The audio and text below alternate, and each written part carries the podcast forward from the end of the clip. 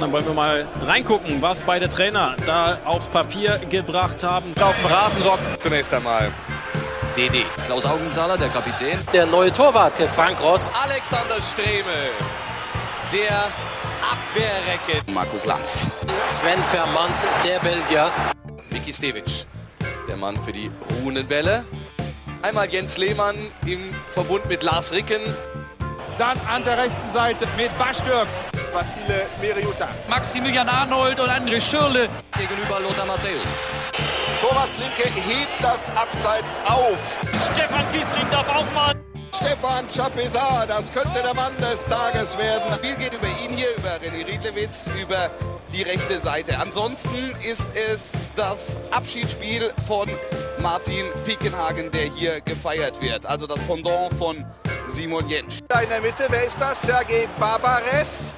Es ist Peter Peschel. Adel Selimi. Bernd Schneider. Jo ist von Haut. Altin Rackli. Andreas Rottel, der Mann des Tages. Otto Addo. Mario Götze. Ebbe Sand. Also ausgerechnet beim HSV. Brazzo nicht dabei. Wir mussten uns halt zusammenreißen, dass wir nicht laut loslachen. Wir sind zurück mit einer Folge Legenden 11. Wer den Titel gelesen hat, der weiß schon, um welchen Verein es geht. Es geht um den SV Werder Bremen und wir sitzen heute in einer ganz besonderen Konstellation hier, ähm, nämlich zu dritt.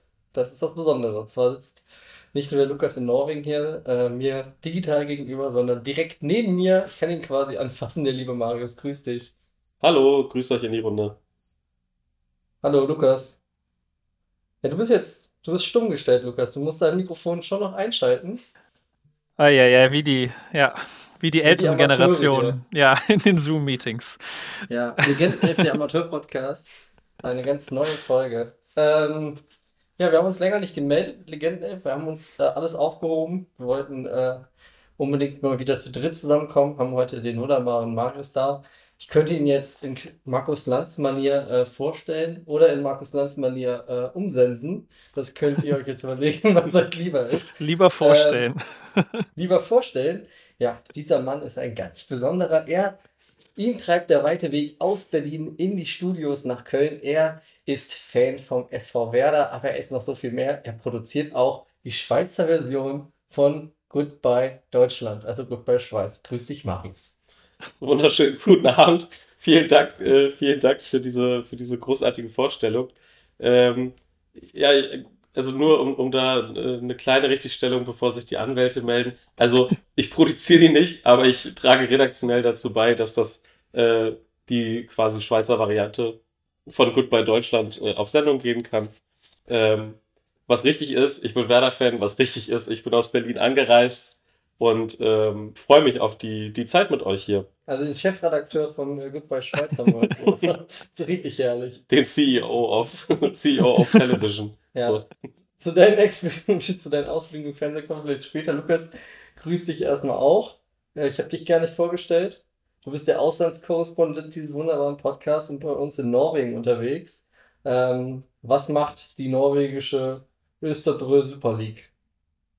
Ähm, die Elite-Serien. Äh, der, ja, der, so das ist sehr spannend, da geht es da gerade zu. Äh, enges Titelrennen zwischen äh, Bude Glimt und äh, Viking Stavanger.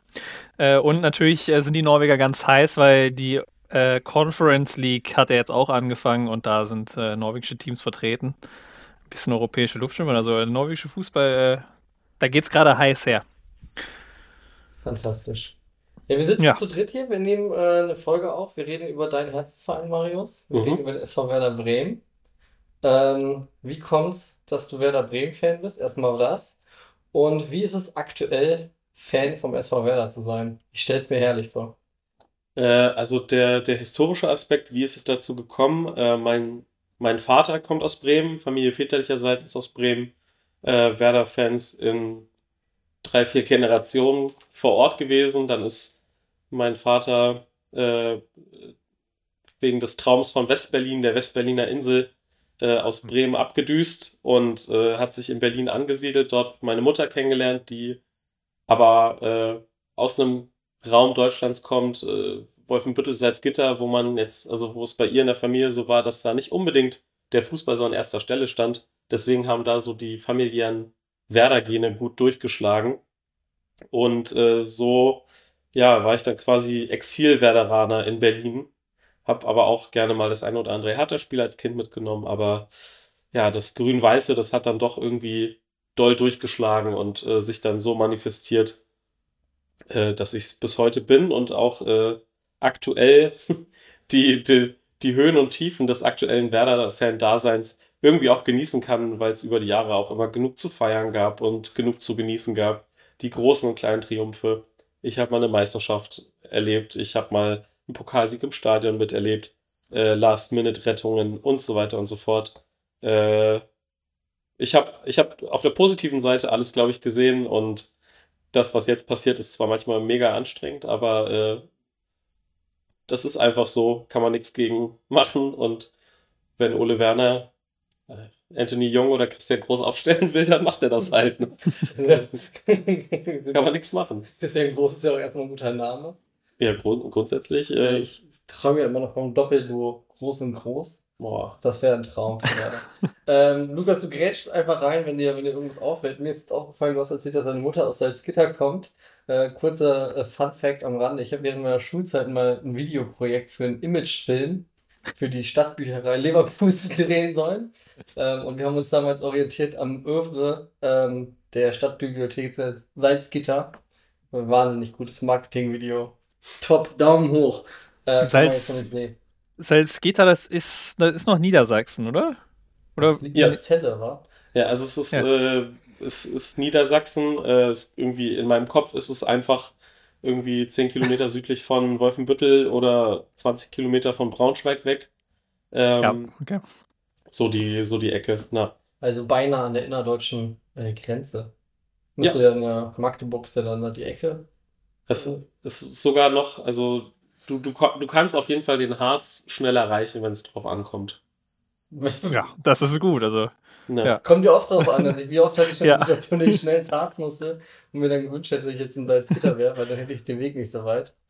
Äh, nee, noch, aber Werder Bremen, ja. Lukas? Ich hätte noch eine Frage so an einen Werder-Fan. Ähm, gehört Orange zu den Vereinsfarben und äh, ich weiß nicht, es gab ja diese Zeit mit diesen äh, grünen, orangen äh, Vierecks-Trikots. Äh, ich sag mal so, jetzt sind sie super kultig. Damals, glaube ich, hat man das nicht so empfunden, oder? Wie hat man das aus Bremer Perspektive damals so mitgenommen?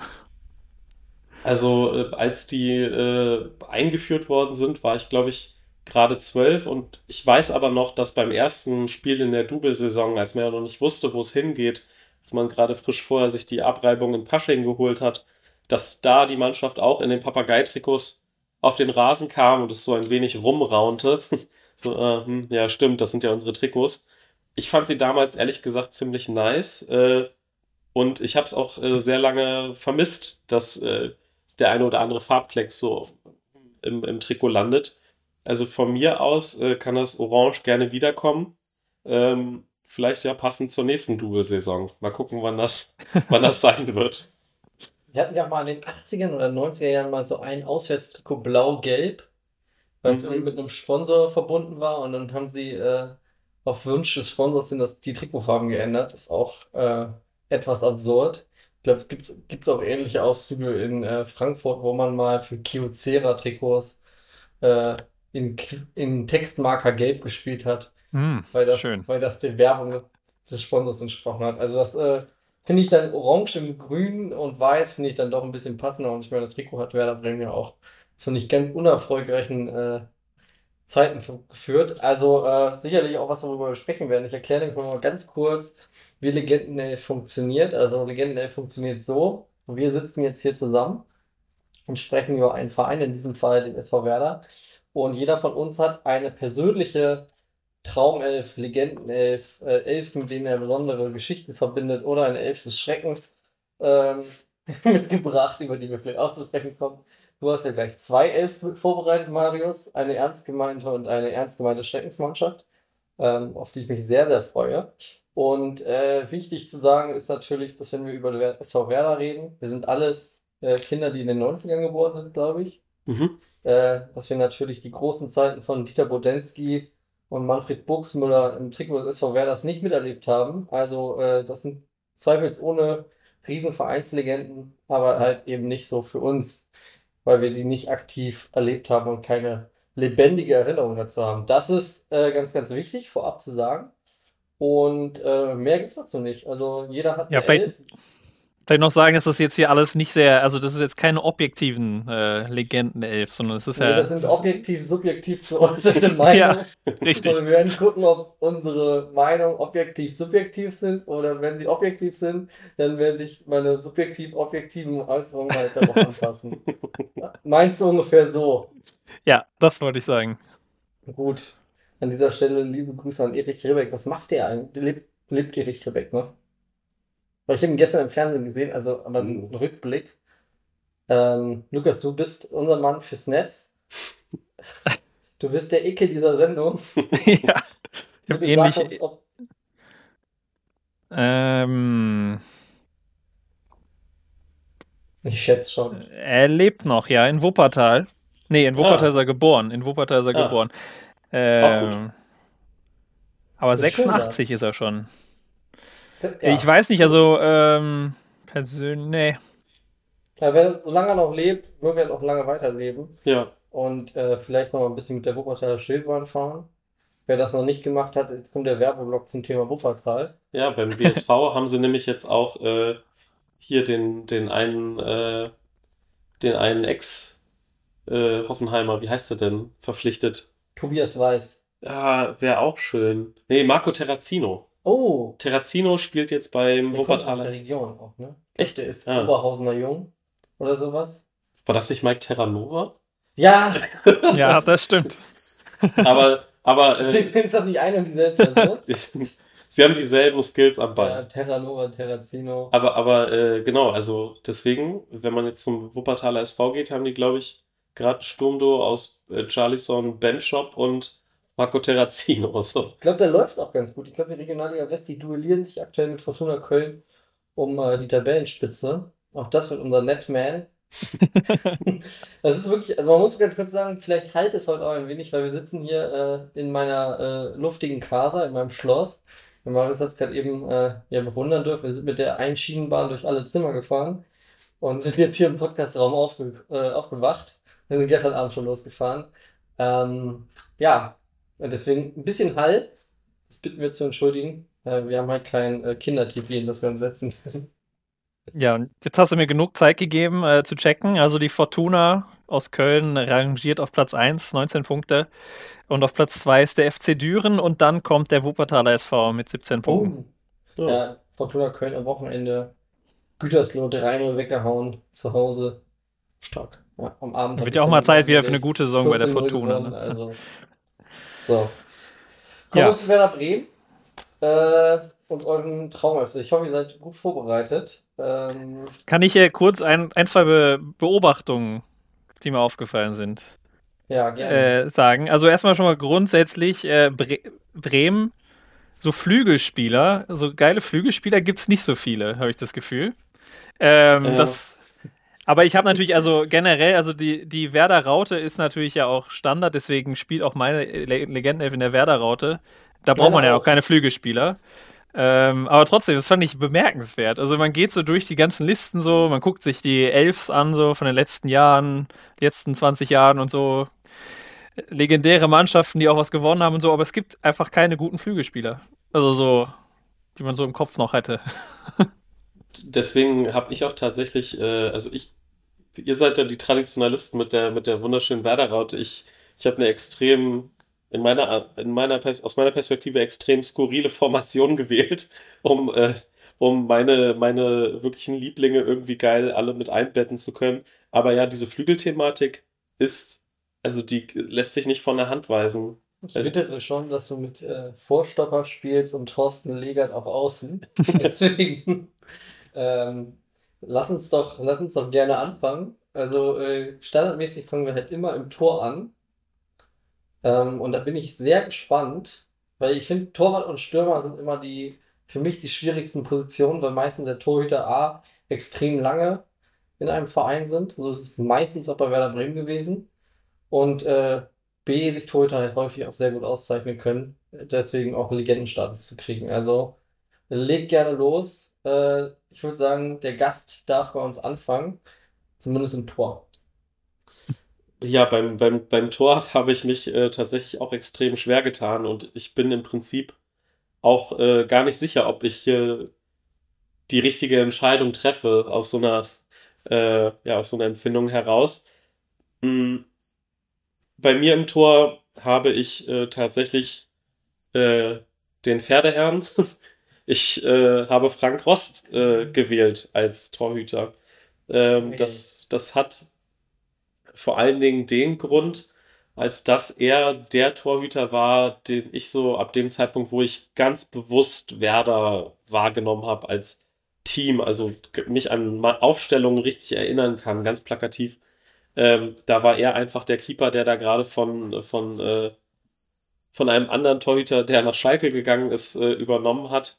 Und äh, ja, hat sich einfach irgendwie geil ausgezeichnet, hat äh, das legendäre Pokalfinale 99 geliefert, äh, wo er im Elfmeterschießen da selber verwandelt und noch gegen, äh, ich glaube, Effenberg hält und Matthäus schießt drüber oder umgekehrt und danach im Siegerinterview noch äh, einmal durch die Bundesrepublik pöbelt im Rost-Stil. Äh, Wieso pöbelt der? Ja, der kann schon wohl ganz ungehalten sein. Ja? Sag, ja, habe ich aber nur gelesen. Weil ist mir jetzt gar nicht so präsent bei Frank Rost. ja, ganz komisch. Aber ähm, ja, dann noch das selbst erzielte Tor von ihm. Und äh, da hat sich für mich dann schon irgendwie so eine, so eine gewisse Ära abgezeichnet, obwohl auf ihn natürlich auch äh, andere Torhüter folgten, die sich äh, bei Werder über die Jahre ganz gut auszeichnen konnten. Aber Gerhard Tremmel zum Beispiel. ja, Gary, äh, der, der Schwan. Ein halbes Jahr in unserem Herz. Großartig. War eine tolle Zeit mit ihm. Ich mir vorstellen, Lukas, du hast Gerhard Tremmel genommen, ne? Äh, nee. Äh, ich Nee. habe äh, ihn nicht genommen, nee. Also Frank Rost, äh, finde ich, ist eine absolut solide Wahl. Ähm, Ja. Würde ich, ja, also hätte ich wahrscheinlich auch genommen, äh, wenn ich nicht jemand anders genommen hätte. Ähm, bei Frank Rost ist halt das Thema, er hat bei, bei Werder gespielt in, zu Zeiten, wo ich äh, persönlich noch nicht so viel mit Fußball am Hut hatte und dementsprechend auch keine, keine Wahrnehmung von ihm als Werder-Torwart. Also für mich ist er halt erst später aufgetaucht, dann eben im Trikot von Schalke 04 ähm, und im Trikot vom HSV. Äh, und da war er ja ein ganz früher Zeitgenosse. Kann ich mich an keine strittigen Szenen mit ihm erinnern eigentlich. Ähm, aber Lukas, sag mal, wen hast du genommen? Weil ich glaube, entweder haben wir eine Überschneidung oder wir haben drei verschiedene Torhüter.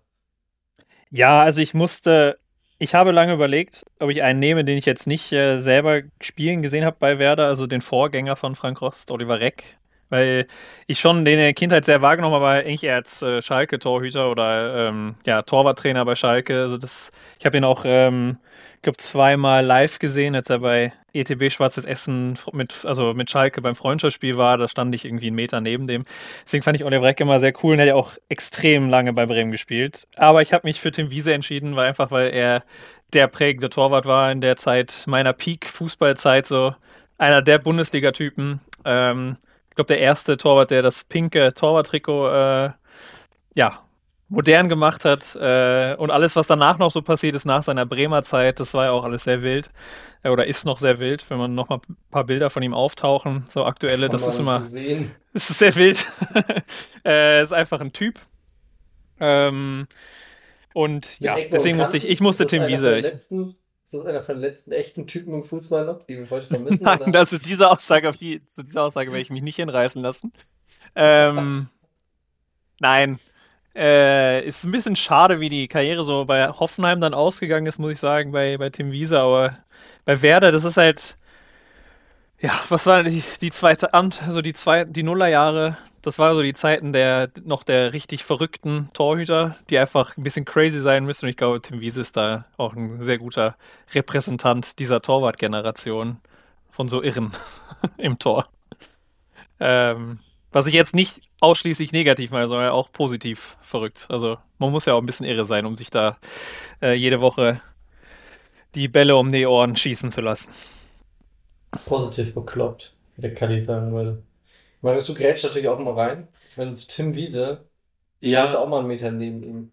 Äh, das, das nicht zwingend. Bei, bei Wiese ist es tatsächlich für mich jetzt in letzter Zeit äh, echt auch schwer gewesen, ähm, weil der sportliche Wert, den er hatte und die legendären Derby-Wochen, das, äh, ich glaube, äh, Pokal-Halbfinale 2-9 gegen den HSV, wo er irgendwie drei Elfmeter wegfängt oder so und dann innerhalb von sieben Sekunden einmal bis zum Werder-Block sprintet.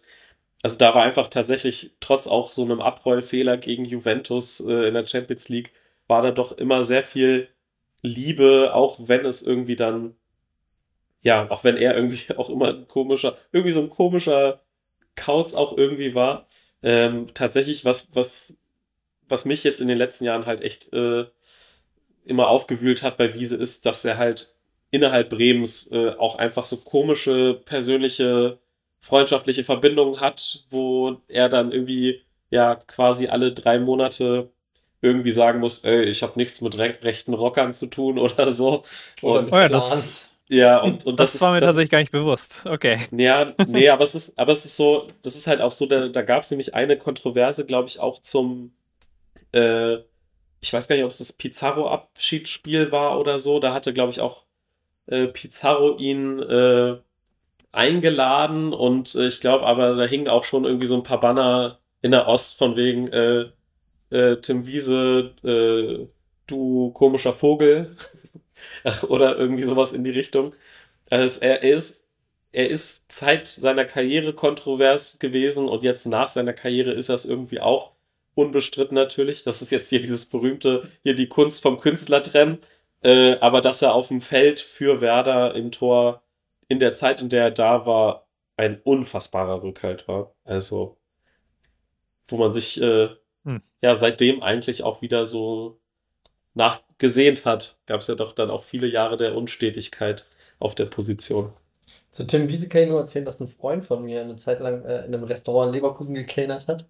Und Tim Wiese kommt ja aus der Ecke, äh, hat ja auch bei Fortuna Köln in der Jugend gespielt und war mit seinen Eltern essen und hat dann äh, den, das Steak bestellt und als Beilage hat er übrigens noch zwei weitere Steaks bestellt. Also und am Ende, und am Ende ganz ordentlich Trinkgeld gegeben. Mhm. Ähm, für meinen, für meinen Kumpel war das äh, eine durchaus positive Erfahrung mit Tim Wiese. Sie hätte auch wesentlich schlimmer enden können. Also ich muss sagen, ganz, gerade in meinem Kopf die Vorstellung, wie Tim Wiese mit seinen Eltern essen geht. Also das, das ist irgendwie eine ganz komische Vorstellung, wie das aussehen. Also einfach, Es war auch schon die Zeit, wo Ja. er ganz komisch aussah. Also von daher. ja vor allem das auch so- noch, also wie er so, so wie als du es dir kannte. Ja. vorstellst, war es wohl auch. Na, jeder, jeder feiert den Veganuary irgendwie anders. Ne? So. Ja. ja also er hat, er hat einfach auf die, äh, auf die eingeflogenen äh, Kartoffeln verzichtet und auf heimische und regionale Kost und saisonale Kost äh, geachtet. Und das muss man ihm auch zugutehalten. Also ich habe im Tor äh, dann jemand ganz anderes und dann haben wir quasi alle drei äh, erfolgreichen Zeiten von Werder Bremen abgebildet, weil ich habe natürlich den Double-Keeper Andi Reinke im Tor, äh, den maulfaulen Mecklenburg-Vorpommern, der äh, sich dadurch ausgezeichnet hat, dass er äh, ja wortkarge Interviews gegeben hat, wenn überhaupt. Da ganz legendär gibt es auch noch bei YouTube, ähm, nachdem ihm Martin Stranze die Augenhöhle bei einem Tritt gebrochen hat, sitzt Andi Reinke ein paar Tage später in der Pressekonferenz mit einem Pflaster auf der Nase und sagt zehnmal ähm, in unterschiedlichen Satzstellungskonstellationen, dass sich viele Leute bei ihm gemeldet haben und dass er sich bedankt und dass er bald wieder auf dem Platz stehen möchte. Das Ganze geht absurd lange dafür, dass er eigentlich nur sagt, dass er aktuell jetzt einfach verletzt ausfällt und bald wieder auf dem Platz steht. Ähm, und Andi Reinke natürlich auch äh, davor eine Legende bei Kaiserslautern. Also irgendwie ist er immer, hat er in seiner Karriere immer wieder Schritte gemacht, wo er dann ganz legendäre ähm, Titel gefeiert hat. Das Werder Ja, mit. Kaiserslautern ist er auch Meister geworden, ne? Genau, Ja. Aufstiegsmeister. Auch das also quasi äh, legendär. Und nach seiner Karriere, äh, wenn du den Pferdefreund hast, dann habe ich den Rinderfreund. Denn Andi Reinke hat quasi Abendessen für Tim Wiese gezüchtet, indem er eine Angus-Rinderzucht in Mecklenburg-Vorpommern betrieben hat. Acht Jahre lang, bevor er dann eben nach äh, Spanien ausgewandert ist Oh, um die Sonne zu genießen. Ja, und Okay. äh, Olli Reck haben wir schon erwähnt. Ich hätte hier noch Gerhard Tremme auf dem Zettel. Du hast schon gesagt, halbes Jahr. Ich glaube, das war so ein halbes Jahr Überbrückungsleihe, weil äh, die Torwartsituation so ein bisschen schwierig war. Ein, ein anderer, äh, auch äh, Lukas, wie du es gesagt hast, so Bankkandidat für mich, für die Legendenelf, wäre tatsächlich auch Kuhn Castells. So, der hat auch ein halbes Jahr äh, das Tor von Werder gehütet. Das war auch ein kompletter Fiebertraum. Aber haben die den für nicht gut genug befunden und dann ist er jetzt bei Wolfsburg zum äh, internationalen Klassikkeeper aufgestiegen oder? Ja, das, das war so ein ganz komischer Deal. Äh, er war irgendwie so up and coming, Schrägstrich, besserer zweiter Keeper bei, bei Hoffenheim und hatte irgendwie auch schon ein, zwei Mal Stimmt, da war der auch noch. im Tor gestanden und dann hat Wolfsburg ihn im Winter gekauft, aber direkt für das halbe Jahr an Werder verliehen, weil ich glaube, Werders äh, Torwart-Duo hieß zu dem Zeitpunkt irgendwie Raphael Wolf und äh, Sebastian Mielitz, glaube Mensch. ich. Da haben die, da, da brauchten einen dritten Mann noch. Ja, da hat man vielleicht gesagt, naja, vielleicht holen wir doch nochmal da jemanden rein. Verstehe ich gar nicht. Ja, genau. Aber es waren irgendwie, ich glaube, im Endeffekt hat er auch gar nicht alle Spiele dann gemacht. Ich glaube, Rafa Wolf stand noch irgendwie sechs, sieben Mal im Kasten, bis er sich verletzt hat oder so. Und dann hat Kuhn Castells dann noch irgendwie so zwölf Einsätze gesammelt bei, im Werder-Trikot und äh, ja, ist dann gemütlich äh, in, ja, in den Flixbus gestiegen und nach Wolfsburg geballert. Ja, wenn er mit dem ICE gefahren wäre, wäre er wahrscheinlich nicht angekommen. Ja. Deswegen war schön, dass er seinen Bus genommen hat. Ähm, jetzt könnt ihr mir kurz helfen, weil ich hab, hätte das natürlich heute Nachmittag auch nochmal recherchieren können, aber ist Jaroslav Drobny nach jahrelanger Werder-Zugehörigkeit dann zum HSV oder ist Jaroslav Dro- Drobny nach jahrelanger HSV-Zugehörigkeit dann zu Werder Bremen gegangen? Er war erst beim HSV und Okay. dann bei Werder. Okay, weil sonst hätte ich den äh, auch, fand ich auch mal einen ganz guten Torhüter, aber ich hatte auch nicht in Erinnerung, dass er bei Werder viele Spiele gemacht hat. Aber ich war auch zu faul, einfach nachzugucken. Fair. Ja. Also, Was ist denn, äh, was ist denn die aktuelle Haltung zu Pavlenka eigentlich so als Bremer Fan? Weil ich finde immer so, äh, ich sehe ja meistens die Werder-Spiele gegen Dortmund, da ist der immer Weltklasse, da frage ich mich immer, warum spielt er bei Werder? Der muss, der muss Champions League spielen, der hält alles. Äh, und dann sieht man manchmal so, so ein bisschen äh, aktuell Sportschau oder Sportschau von Bremen spielen mit, ja, ein paar Unzulänglichkeiten vom Keeper. Also, ich, wie ist da so die, äh, die Haltung der Fans? Also er kam ja, um, um Felix Wiedwald abzulösen, der dann irgendwie nach Leeds gegangen ist. Und äh, zunächst war da so eine gewisse Grundskepsis. Na, hm, ist das so ein Upgrade? Dann war man doch aber, glaube ich, relativ schnell an dem Punkt, dass man sehr zufrieden mit ihm war und auch eben gerade dieses, äh, ich glaube, die Reflexe auf der Linie, alles, was da so äh, sich abspielt, da man gar nicht meckern konnte. Was von meinen Stadionbesuchen vor allen Dingen immer sehr frustrierend war, ist sein Eröffnungsspiel. Also wie viele Diago-Bälle von Pavlenka, die so kurz hinter, hinter der Mittellinie ins Ausfliegen, äh, ich gesehen habe live äh, bei den paar Auswärtsspielen, die ich mir angeschaut habe, ist schon echt enorm gewesen. Also da gab es dann auch, wenn dann zwischendrin mal der ein oder andere Patzer drin war, durchaus einige Werder-Fans, auch gerade in der letzten Saison, in der Zweitligasaison, als Michael Zetterer dann auch öfters mal ran durfte in der Verletzungsphase, die gesagt haben, ey, komm, dann lass doch Pavlenka zu Geld machen, weil Zetterer ist nicht so viel schlechter. Ähm, ich bin aber stand jetzt immer noch sehr zufrieden und ist halt auch die Frage wirklich, für, für, für, wa- für was für Geld bekommst du gerade irgendwie mehr? Äh, Ich Hm. wüsste es nicht, deswegen, ja, darf die Krake gerne bleiben. Es gab Zeiten, da hatten wir in Dortmund einen äh, Schweizer Torhüter, den wollten wir unbedingt loswerden. Den haben wir dann irgendwie nur nach Massachusetts verkaufen können. und So. Ähm, Stimmt, ja. denke ich schon, dass der hätte ein Upgrade sein können, aber naja. Ähm, haben wir denn beide eine Viererkette oder äh, fangen wir jetzt wirklich an, dass du Marius mit einem Vorstopper spielst? Ähm, Also einen Vorstopper habe ich nicht, aber ich habe, also ich habe eigentlich ein 3-5-2. ja, das ist, das ist ein solides System noch. Na, Also ganz kurz auch, äh, die Werder Jahrhundertelf hat übrigens auch Tim Wiese äh, auf diese Position, also die Fans haben auch Tim Wiese damals noch gewählt. Ich glaube, wenn man heute eine Abstimmung unter den Fans machen würde, ähm, würde Tim Wiese nicht mal mehr in den Umkreis der, des Weserstadions kommen. Oder der wohnt in Westweser Arena oder Weserstadions. Ich weiß nicht. der Hühnerstall. Ja, genau. Der, äh, also, wobei so schlimm ist ja nicht. Nicht Ostdeich. mehr, nee. Auf dem Jetzt ist ja Lothar. Matthäus Trikotsponsor, ne? Ja, stimmt, dieses äh, Autobahnbauunternehmen irgendwie aus, dem- aus dem Umland. Ja, das ist sympathisch. Ja, Ja, Verkehrswende. Here we go. Born in Bremen. Kann nicht jeder Jobrad als Sponsor haben, lieber SC Freiburg? Ja, gut, aber die mussten sich da vorher auch mit einem äh, windigen äh, Auto, Autoportal umschlagen, Stimmt, von dem das sie war wenig auch, Geld ja. am Ende gesehen haben. Also da ist ein Jobrad besser bedient. Ähm, ja, deine Dreierkette, schieß doch von gerne von links nach rechts einfach durch und ich sag mal, wir ergänzen dann, was wir so haben. Mhm.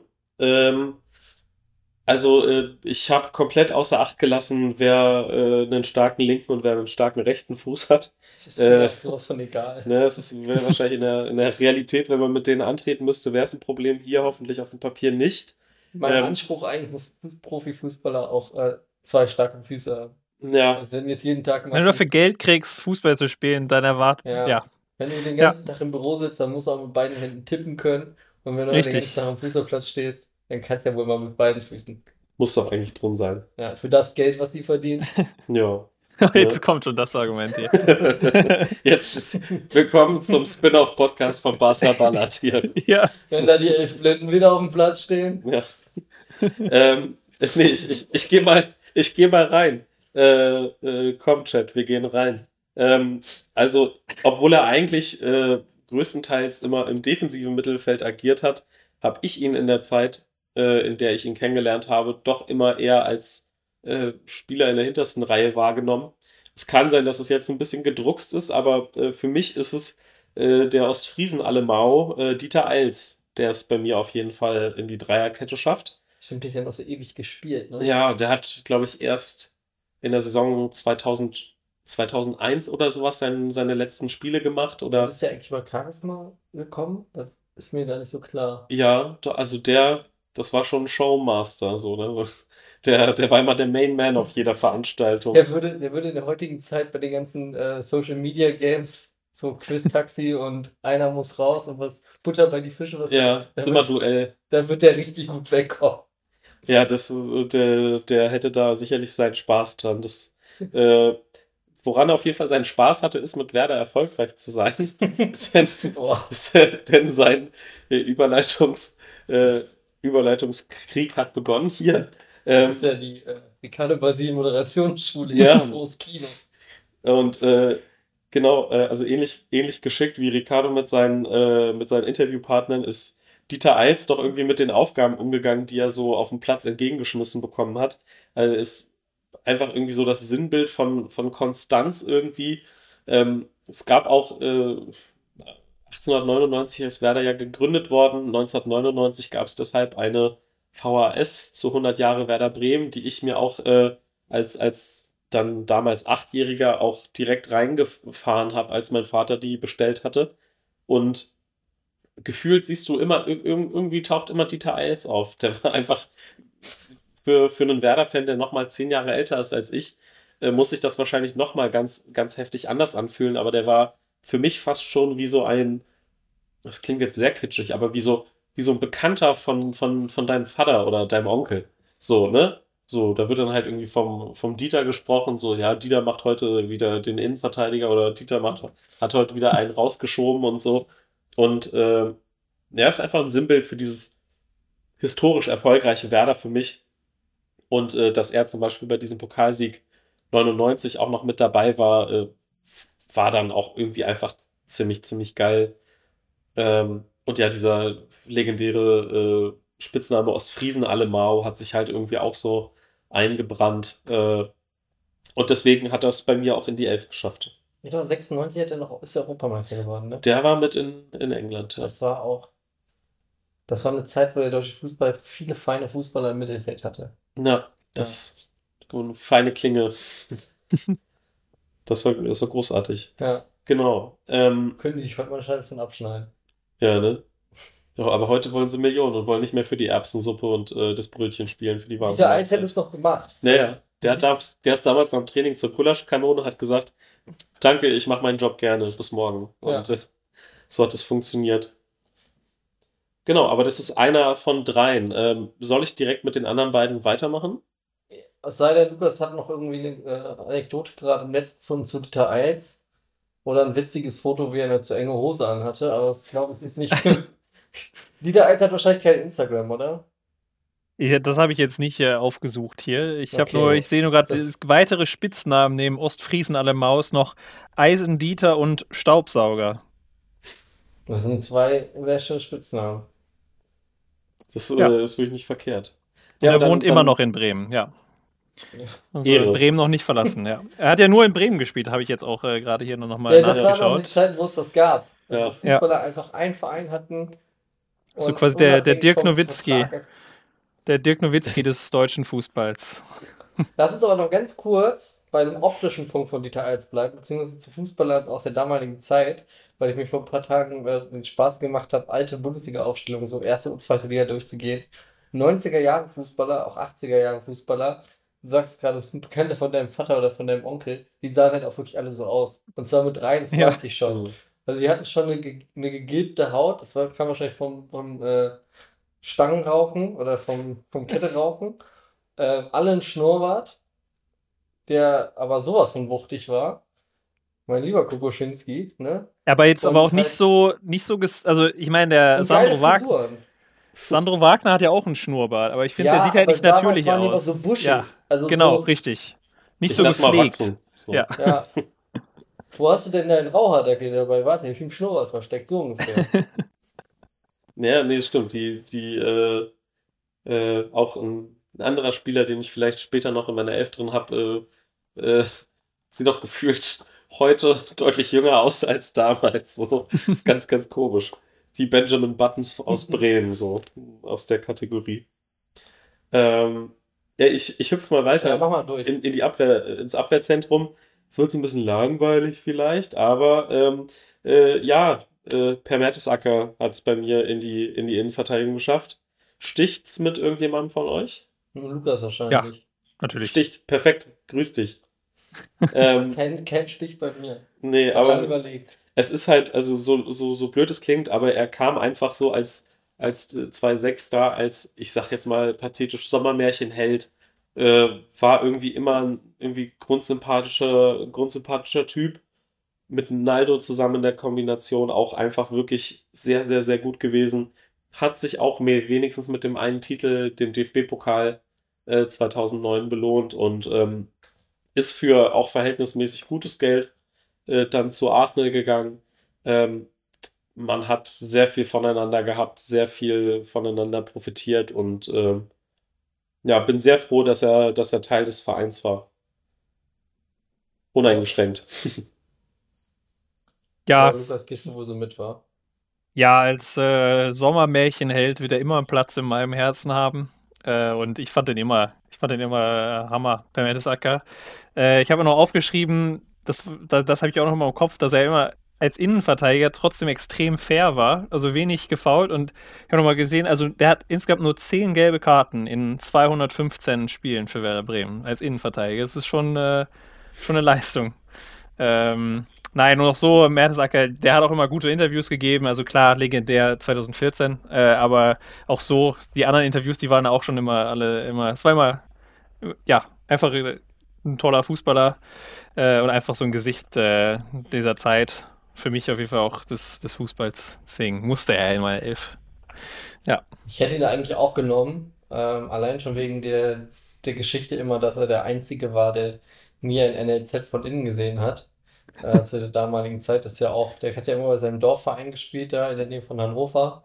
Ähm, und ist quasi ganz normal und behütet aufgewachsen. Den hat man die Schuhe noch nicht geputzt am Trainingsplatz gestellt. Das muss er schon auch selber machen. Äh, das hat mir immer sehr imponiert. Äh, heute ist der Einzige, der in die Richtung noch geht, wie Robin Gosens aus dem Dunstkreis der Nationalmannschaft, der auch nie ein NLZ von innen gesehen hat.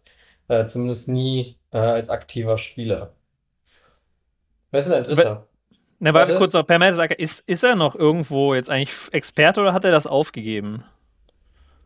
Ich hätte gesagt, er ist noch irgendwie ZDF-Experte und parallel ist er ja noch irgendwie Head of Youth, bla bla bla bei Arsenal oder so. Ja, stimmt, ja. Ja, Ich erinnere mich nur, er hatte, glaube ich, eine Saison bei, Oh, war das ja. bei The Zone? Oder Da hat er da hat er immer massiert, er gesagt. Oder massiv? Ja, Nee, Die, massiert. Köl die Kölner haben da massiert hinten drin gestanden.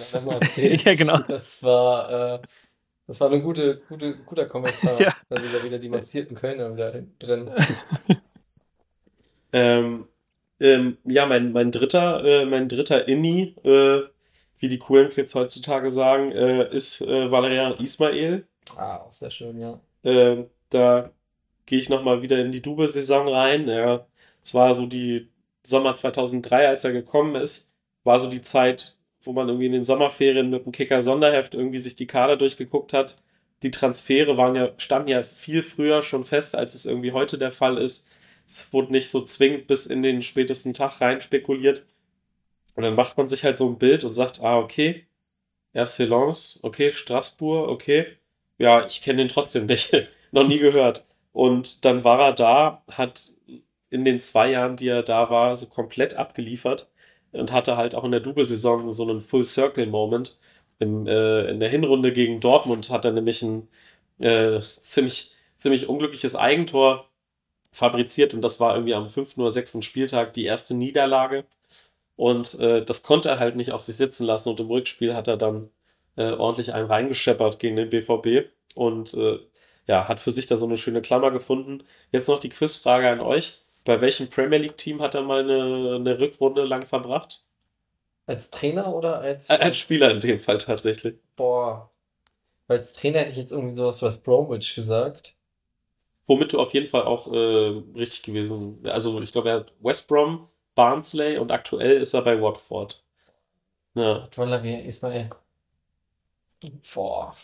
Naja, Quiz-Podcast ist das ja eigentlich nicht, hast die Regeln nicht verstanden. nee. So. Ich gebe euch, geb euch zwei Möglichkeiten, eine 50-50. Ja. Fulham oder Crystal Palace? Fulham. Boah. Crystal Palace, sag ich. Crystal Palace ist richtig. Ah. Ganz stark. Ja. Ich habe sonst, in solchen Fällen sage ich halt sonst immer Ipswich Town, weil ich immer hoffe, dass irgendjemand mal bei Ipswich Town gespielt hat. Ähm, diesmal ist ein, ist ein ziemlich guter. Den habe ich aber auch nicht gewählt. Ich kann jetzt mal äh, sagen, ich wollte, aber bevor ich umgekehrt, ich wollte erst auf das Kicker-Sonderheft von damals mal zurück, weil es äh, ist herrlich, dass wir darüber sprechen. Was das allerbeste an den Kicker-Sonderheften damals war ja, dass die Mannschaftsfotos manchmal aufgenommen worden sind, als noch einige Spieler sich im Sommerurlaub befunden haben. Und dann oben rechts in der Bilderecke ja. waren, dann so, waren dann so Passfotos eingepinnt. Und das waren manchmal die, so wie die Kids heute sagen, das bodenloseste oder gottlosesten Fotos ihrer Spieler. Ich erinnere mich noch gut an eins, äh, Bayer Leverkusen, da muss Diego Placente war wohl noch im Argentinien-Urlaub auf der Rinderfarm. Und da gibt es ein Foto von ihm, da sieht er aus, als wäre er quasi zwischen dem, zwischen dem Non-Stop-Flug Buenos Aires nach Tokio, aber einmal komplett um die ganze Welt und dann ein Foto hätten sie von ihm gemacht. Wenn ich das nochmal finden könnte, ich würde bestimmt 2 Euro dafür zahlen. Ja, so viel nämlich zum Kicker-Sonderheft. Das war früher auch besser. Früher war eh alles besser. Schon früher war alles besser, ja. Wesentlich besser. Lukas, ich würde jetzt mal meine Abwehrkette durchgehen und gucken, ob ich jetzt gucken, noch Treffer bei dir finde. Also wir haben ja jetzt bei dir schon gehört, dass du auch Per Mertesacker hast. Und ich hoffe, dass du die anderen drei Spieler, die ich habe, auch alle in deiner Viererkette spielen lässt, okay? Ja, ich kann sagen, Ismail hatte ich auch aufgeschrieben erst, aber dann habe ich gesehen, dass er auch nur zwei Jahre da war bei Bremen, glaube ich, zwei Saisons. Ja. Und da habe ich mich dann doch für jemand anders noch entschieden, äh, auch in der Hoffnung, dass jemand von euch ihn noch mit dabei hat. Deswegen finde ich gut, ja, ich hab, dass er erwähnt wurde. Ich ja. habe als Spieler, die hier außen vor sind, habe ich Rune Bratzit und Frank Verlat, äh, wobei das natürlich äh, legendenmäßig und optisch auch äh, meiner Mannschaft gut zu Gesicht gestanden hätten. Also auf links habe ich mich äh, entscheiden müssen. Da gab es ein Duell zwischen sportlicher Klasse und äh, natürlicher, natürlichen Charisma und Ausstrahlung. Also das Duell zwischen Pierre Vomé und Viktor Skripnik. Ähm, ich habe mich dann am Ende für die sportliche Klasse entschieden und Pierre Vomé gewählt, weil Pierre Vomé unfassbare Einwürfe konnte und ich glaube, nur das war der einzige Grund, warum er immer wieder bei Fußball-Bundesliga-Clubs wie dem 1. FC Köln oder Werder Bremen unter Vertrag gekommen ist. Ähm, alles andere kann ich mir bei Pierre Vomé nicht vorstellen. Dann äh, Innenverteidigung, ähm, auch hier wieder einen aus sportlichen Gründen und einen aus optischen Gründen gewählt. Der sportliche ist Naldo. Ähm, weil ich finde, vor und nach ihm, also Lucio war noch so ein Innenverteidiger von dem Schlag, der gerne noch mal was Verrücktes gemacht hat. Naldo hat einfach aus 30 einen kommen lassen und da hat es aber sowas von gescheppert. Äh, Kopfbälle, unfassbar. Ähm, schmerzhaft muss man sich als Dortmunder ja auch an seine Zeit mit Schalke erinnern. Äh, da gab es wohl mal ein Spiel, aber da wollen wir nicht drüber reden. Ähm, und er hat einfach immer draufgehauen. Äh, das finde ich schon, finde ich schon überragend. Ja, und optisch habe ich mich für Frank Fahrenhorst entschieden. ähm, der hat einfach immer geile Strähnchen. Das ist mir erstmal vor seiner Werderzeit noch der gute Mittelscheitel. Und ich finde, man kann eigentlich nicht, auch vor allen Dingen heutzutage, es kommt ja alles wieder, kann man eine Mannschaft nicht ohne Mittelscheitel aufstellen. Das geht nicht, kommt bei den Kids auch nicht cool an. Frank Fahrenhorst hatte, war seiner Zeit voraus. Oder der Zeit hinterher, man weiß es nicht. Er hat zwei A-Länderspiele gemacht, übrigens unter Jürgen Klinsmann. Das sagt auch eine Menge aus über den deutschen Fußball manchmal. Ähm, und er war als Spieler von Schalke 04-2, also der U23, war er noch gemeldet für den Champions League-Kader. Also er hat da seine Karriere ausklingen lassen bei Schalke 2, aber in der einen Champions League-Saison haben sie ihn trotzdem gemeldet. Ich weiß nicht, ob es zum Spiel gekommen ist, aber äh, er wäre der erste Amateur in der Champions League gewesen, zumindest äh, erste deutsche Amateur. Das finde ich schon überragend. Und auf rechts, ähm, wer die letzten Folgen gehört hat, der weiß ja auch, dass ich gern mal ein paar Spieler in den Rücken stärke. Wenn ich mal Spieler ein bisschen stark machen will, die vielleicht ein bisschen in Versenkung gelandet sind. Bei Werder gibt es da auch einige. Äh, normalerweise würde man rechts meiner Meinung nach Polster Terry aufstellen müssen oder Clemens Fritz, äh, weil Clemens Fritz einfach grundsympathisch ist. Ähm, aber ich habe mich für Ratsundara Chikutsu entschieden. Ui. Sehr gut. Ja, ich ernte, ich ernte Lob von Marius und äh, unwürdig, ungläubige Blicke von Lukas. Äh, Ratsundara Chikutsu ist ein, äh, ein afrikanisches Fußballtalent, was dann gesichtet wurde, zum SV Werder gewechselt ist, nach Deutschland gekommen ist ähm, und wohl auch wirklich sehr, sehr talentiert war. Aber leider äh, hat sich niemand so richtig um ihn gekümmert äh, hatte dann Probleme mit Alkoholmissbrauch schon in jungen Jahren, ist regelmäßig zu spät zum Training gekommen. Ähm, dann ist er nochmal zur Hansa gewechselt, zur Kogge. Und danach äh, tingelte er so ein bisschen durch Europa, hier und da mal so zehn Pflichtspiele in einem Jahr und dann wieder weg. Ähm, und deswegen Ratsundara, wenn du das jetzt hier hörst, ähm, bei mir, rechte Seite, kannst du hoch und runter laufen. Ich stärke dir den Rücken, ich mach dich wieder groß. Ja. Es müsste, müsste dann auch eine Entdeckung gewesen sein, noch von Thomas Schaf. Ganz jung. Ich- Oder noch seinem Vorgänger, Felix Magath. Ja, ich bin mir, was die Timeline bei Chikutsu angeht, auch nicht so ganz sicher, aber der war auf jeden Fall auch so eine richtig, äh, also der ist auch so ganz präsent irgendwie vor, so vor meinem kindlichen Auge, dass er einfach irgendwie Teil des Kaders war. Ähm, also Werder hatte zu der Zeit auch irgendwie so ein paar teilweise kuriose Verteidiger, die irgendwie auch vielleicht mal nur so eine Saison da waren. Irgendwie auch, ich erinnere mich noch an irgendwie, ich glaube, Lodewijk Rombiak oder so. Der ist, glaube ich, auch noch Pokalsieger mit Werder geworden, 99. Ähm, ja, bei Chikutsu war es halt echt schade, dass er eigentlich gegangen ist, bevor die Party richtig losging. Bevor auf einmal um äh, Titel mitgespielt wurde und Titel gewonnen wurden. Weil Ähm. es ist 99 in den Profikader zugestoßen. Ja, und dann 2003 gewechselt oder 2002? Ja, genau, 2003. Ja, das ist halt. Zur Hansa. Ah. ich meine, der hätte, der hätte doch easy einfach noch äh, für die Saison so als. Ich meine, man weiß natürlich nicht, wie es ihm körperlich mental ging in der Zeit, ob es nicht vielleicht auch gut war, mal den Ort zu wechseln. Aber äh, also, äh, für, also für, mein, für mein Fanherz, ich hätte easy Jikutsu noch eine Saison im Kader mitgenommen und äh, dann die letzten Spieltage noch zwei, drei Einsätze und dann ist Jikutsu auf einmal auch Doublesieger. Ja, Schade. Stattdessen ist er ja. dann zu Hansa Rostock gegangen. Durfte dann unter Juli Schwimms trainieren auch.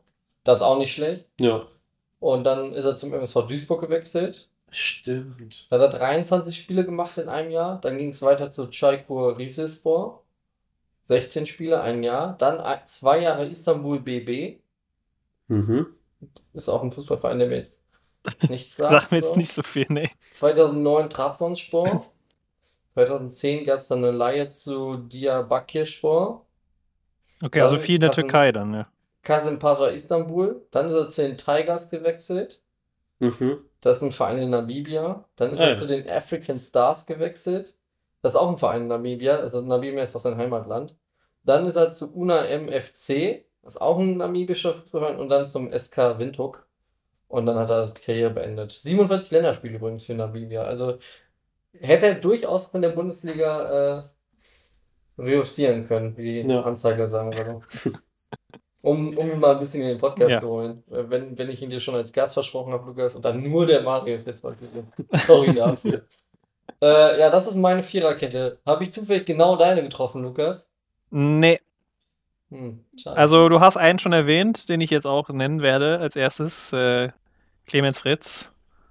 Ähm, ja, wie du schon sagst, grundsympathischer Typ. Äh, ich weiß noch, ich musste ihn mal, das war ja auch so mit äh, mehreren Freunden, Familien, war im Holland-Urlaub und es war eins, war eins dieser Länderspiele, die stattgefunden haben unter der Woche und Clemens Fritz hat gespielt und hat danach ein Interview gegeben und irgendwie war die Stimme ein bisschen heiser von ihm und äh, er wurde dann von den anderen Kindern, mit denen ich da im Urlaub war, schwer ausgelacht und ich musste ihn da verteidigen und auch äh, sagen, äh, ja, auch äh, habe ihn da verteidigt. Auch, ich fand ihn auch sehr gut in dem Spiel und fand das dann alles sehr unsympathisch, wie er dann da von den anderen Kindern ausgelacht wurde.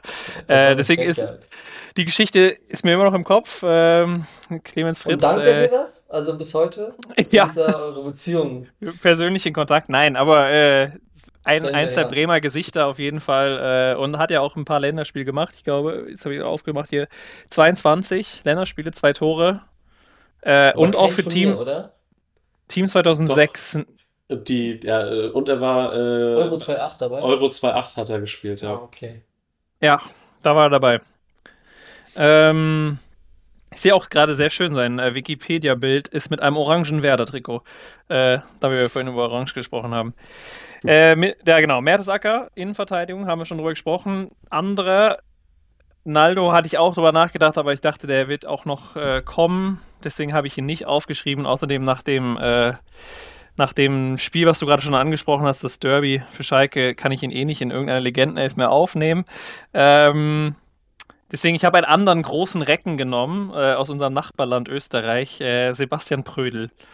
Äh, ja, weiß nicht, das ist auch einfach ein, eine, ein Kerl, eine Eiche neben Mertesacker mit in der Innenverteidigung und so. Also das ist ja, wenn sich die ganzen Großen vorstellt, die, also die Werder da in der Geschichte in den letzten 20 Jahren in der Innenverteidigung haben, die haben schon nach Körpergröße, glaube ich, äh, gescoutet. Ähm, ja, habe ich Sebastian Prödel mit aufgenommen. Ich, ich habe auch mal Sebastian Prödel ein bisschen äh, gegoogelt und sehe, dass die News, die erste News, die bei mir ankommen, aus dem Juni, er ist der Beste beim Managementkurs der UEFA jetzt äh, geworden. Also er geht jetzt anscheinend in die Managerkarriere. Äh, Das also sehen wir ihn niemanden. Dass du Sebastian Prödel aufgenommen hast, weil in meiner Erinnerung Sebastian Prödel ähm, groß, ja, vielleicht auch kopfballstark, aber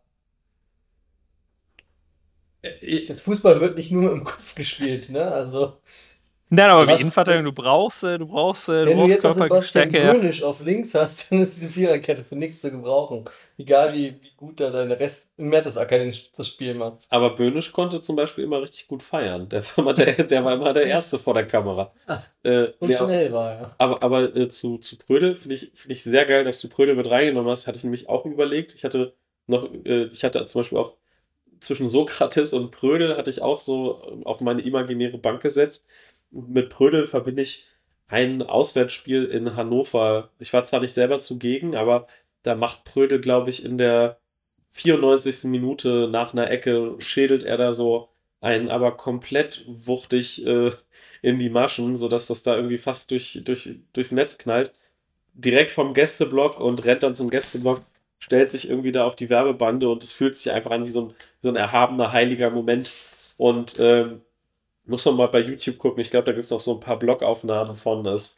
Äh, ja, Prödel, Prödel zwischendrin immer mal irgendwie auch für so eine, für so eine Holzfußaktion irgendwie gut, aber ich habe ihn auch einfach als so sehr loyalen, dem Verein verbundenen Spieler immer wahrgenommen, der, selbst wenn er es mal nicht besser konnte, an dem Tag zumindest versucht hat, alles zu geben. Und ähm, ja, der war auch nach seinem Abgang, glaube ich, auch Werder immer recht verbunden. Also da war immer viel, viel Kommunikation, Austausch irgendwie bei Facebook damals noch oder bei Insta, gegenseitig die Posts kommentieren und so. Äh, hast du schon gemerkt, dem, dem hat die Zeit auch was bedeutet und ist irgendwie, irgendwie schön. Viel schön. Ja. Dann hoffe ich mal, dass ich mit meinem Außenverteidiger hier äh, jetzt auch noch ins Werderherz äh, mich äh, begeben kann. Da habe ich ähm, auch einen relativ aktuellen Spieler, der spielt jetzt nicht mehr, aber hat noch bis vor kurzem da gespielt. Äh, sehr viele Spiele da gemacht. Äh, Theodor Selassie Ja. habe ich ausgewählt. Äh, ich erinnere mich noch, dass ich bei der Europameisterschaft 2012 äh, Spiele von Tschechien gesehen habe und äh, da hat er, glaube ich, relativ gut gespielt und da ist er dann so in den Fokus geraten und dann ist er ja danach dann zu Werder gekommen. Und ich erinnere mich noch, dass, also ich erinnere mich noch an diese WM 2012 und dass er mir da aufgetreten ist und dann hat er ja seitdem eigentlich bei Werder gespielt, äh, die ganze Zeit lang und äh, ich sag mal so, das waren da auch Höhen und Tiefen und so hat er alles da mitgemacht bis 21, ja, 2021. Ähm, aber das war so ein Spiel, da wusstest du, wenn Werder spielt, okay, irgendwo in der Abwehr, meistens ja äh, auf Außenverteidiger, wird er spielen. Ähm, deswegen habe ich ihn hier mit reingenommen. Ja, das ist meine Viererkette. Ähm, ja. Ich, ja, mit, mit Theo, also ohne jetzt schon zu sehr aufs Mittelfeld, äh, auf meine Fünferkette im Mittelfeld vorgreifen zu wollen, aber könnte sein, dass der Name gleich auch noch kommt. Äh, also ich, die Punkte, die du genannt hast, äh, kann ich sehr gut nachvollziehen. Er hatte eine, eine super EM, ist, glaube ich, einmal dann im Spiel gegen Portugal von Cristiano vernascht worden. Aber das ist ja durchaus auch anderen Hochkarätern passiert auf diesem Planeten. Ja. Das ist, ähm, ja, nee, wie du ja, schon aber sagst. Nicht, aber nicht Horst Held, ne? Ja, also Horst nee. Held hat damals Nee, stimmt. dem einen, einen Begegnung hat der Cristiano Ronaldo sowas von Wind aus dem Segel genommen. Ähm, bis heute ja der härteste Gegenspieler, Stimmt. wenn man Nee, Cristiano fragt. hast du recht. Nee, die, die, den Hotte, den habe ich dann natürlich voll vergessen. Ja. Tut mir leid, Hotte. Grüße gehen raus Ja. an Horst Held, der sitzt wahrscheinlich gerade mit Ricardo Basil rauchend Ja. Rumors. in irgendeinem Wiesenzelt und hat äh, einen Zustand erreicht, der natürlich schön ist. Einen guten Zustand. Ähm, ja, Mittelfeld, du hast schon anklingen lassen, dass Gebre Selassie bei dir da womöglich eine Rolle spielen könnte. mhm. Magst du dann direkt damit weitermachen? Da mache ich das doch direkt mal, zumal es auch noch eine, eine weitere äh, Doppelung mit, mit äh, Lukas äh, gibt. Ähm, also, auf, ich habe quasi Theo als so rechten Flügelschienenspieler in meiner Fünferkette im Mittelfeld und aus den eben schon von dir genannten Gründen äh, einfach extrem vereinstreu, dem Verein verbunden. Du hast ihm immer abgekauft, äh, dass er da ist und gerne da ist, selbst in den schwierigen Zeiten. Unvergessen für mich auch immer äh, die zwei Pokal-Halbfinals, die er auch mitgemacht hat. Ich glaube, einmal in der Abstiegssaison, wo man irgendwie so ganz kurz vor Schluss noch gegen Leipzig äh, aber rausgeflogen ist oder irgendwie ein paar Jahre vorher äh, gegen Bayern, wo er einfach auch so das Sinnbild der Trauer irgendwie war. Und an ihm hat man es einfach auch sehr gut verorten können. Ihm konnte man nicht sauer sein. Man hat ihn und seinen Einsatz für, den, für die Mannschaft und für den Verein sehr geschätzt. Als er dann nach Liberec gewechselt ist, zurück in seine tschechische Heimat, gab es ein großartiges Announcement-Video, das möchte ich auch allen mal ans Herz legen, im Stil vom, vom Fresh Prince of Bel Air. Äh, w- wirklich für mich in der Kategorie Top 5 Vorstellungsposts. Ähm, ein ganzes Video, war sehr toll. Äh, Gebre Selassie Ich suche quasi parallel, Ja. das wird natürlich äh, Begleitmaterial sein. Ja, es ist äh, das ist einfach wirklich eine absolute Bombe und ich bin sehr dankbar, dass er so lange Zeit auch im Verein war. Genauso wie mein Abräumer auf der 6. Wir sind jetzt nämlich bei Clemens Fritz angekommen, allerdings dem etwas fortgeschrittenen, äh, also im Alter fortgeschrittenen Clemens Fritz. Der hatte dann die, ich glaube, letzten drei, vier Jahre seiner Karriere vermehrt echt irgendwie in der, ja, irgendwie so auf der 6 gespielt oder auf einer Doppel-6. Grüße.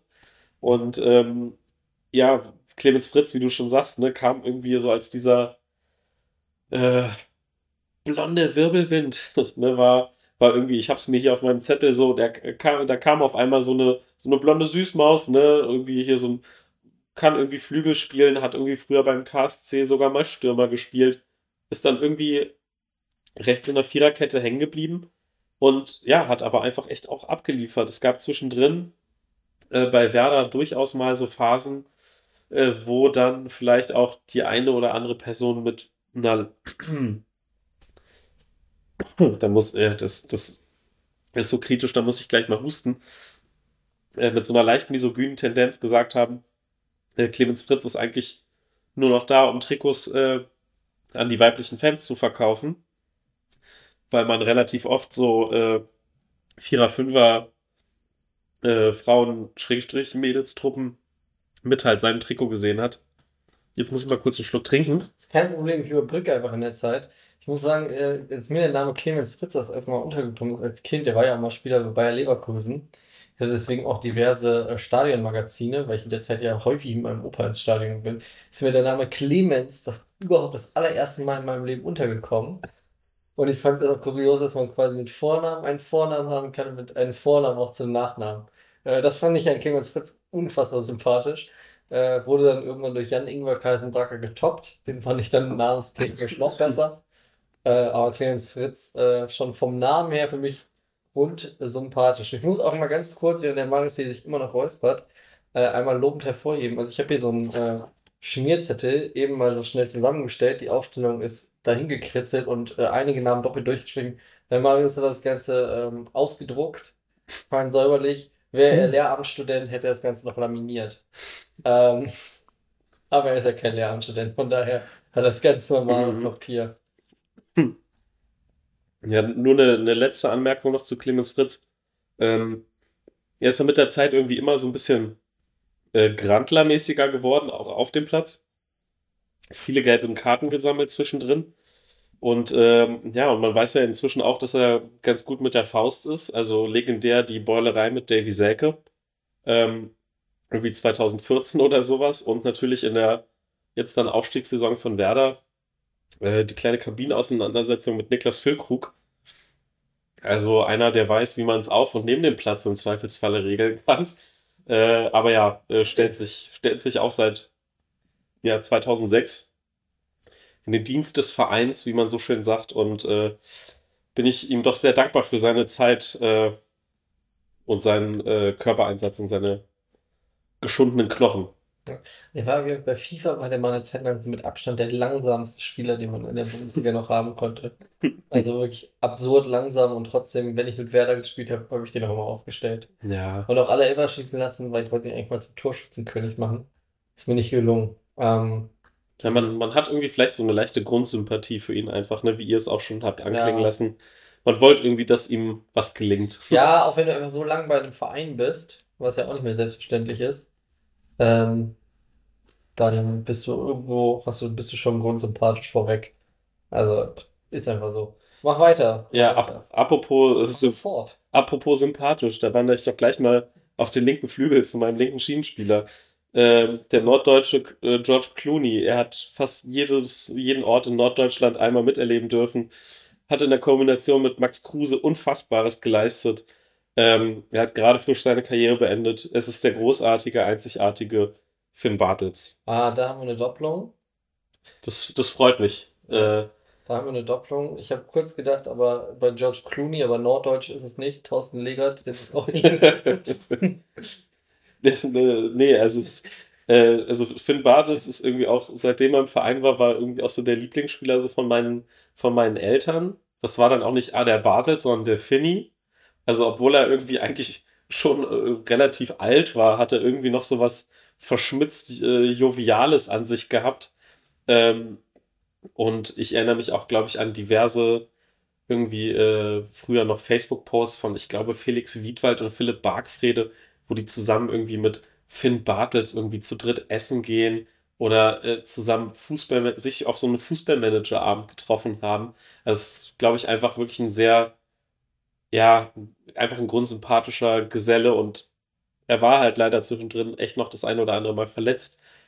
What could have been? I don't know, aber er hat auf jeden Fall auch, äh, hat man bei seinem Wechsel dann zurück nach Kiel und jetzt auch zu seinem Karriereende gesehen, dass da auch sehr viele Leute aus dem Werder-Fanspektrum ihm mit ihm noch sehr verbunden waren. Meinst du, der war eigentlich, kam so sympathisch rüber, weil er schon so früh so graumeliert war? Und deswegen wirkte der schon mal nicht wie so einer, der sich da äh, sich wesentlich viele Gedanken macht, die Haare nachfärbt oder wie du, Lukas, sich jetzt eine Blondierung reingedrückt hat. Ähm, Lukas ist mir gar nicht naturblond, auch wenn du es Ah. wahrscheinlich jetzt eine Stunde lang gedacht hast. ähm, das ist meine Soll es doch niemand mehr Achso, hey, das haben wir hier im Podcast äh, breit ausgetragen. War ein Das hat- Spaß. Ja. das hat nun keiner gehört, weil äh, das Ja. hier keine überregionale Bekanntheit hat, das Format. Aber Noch nicht. noch nicht, genau. Und dann hört das jemand nach. Ähm, die Bilder ist ja quasi Karrierefolge ist ja fast schon bilderbildmäßig, ne? Also ganz viele falsche Entscheidungen hast du nicht getroffen, wenn du bei Holstein Kiel anfängst. dann zu Hansa Rostock gehst, dann bei St. Pauli spielst, dann zu Werder spielst, dann machst, nimmst du mal Bundesliga mit und dann sagst du zum Ende der Karriere nochmal, ach, drück mir nochmal drei Jahre äh, bei, bei Holstein rein, am Storchennest, mit dem Bolinho an der Seitenlinie und äh, bin aber schon äh, 33 Jahre alt. Ja, moin, mach mal. Ist doch geil.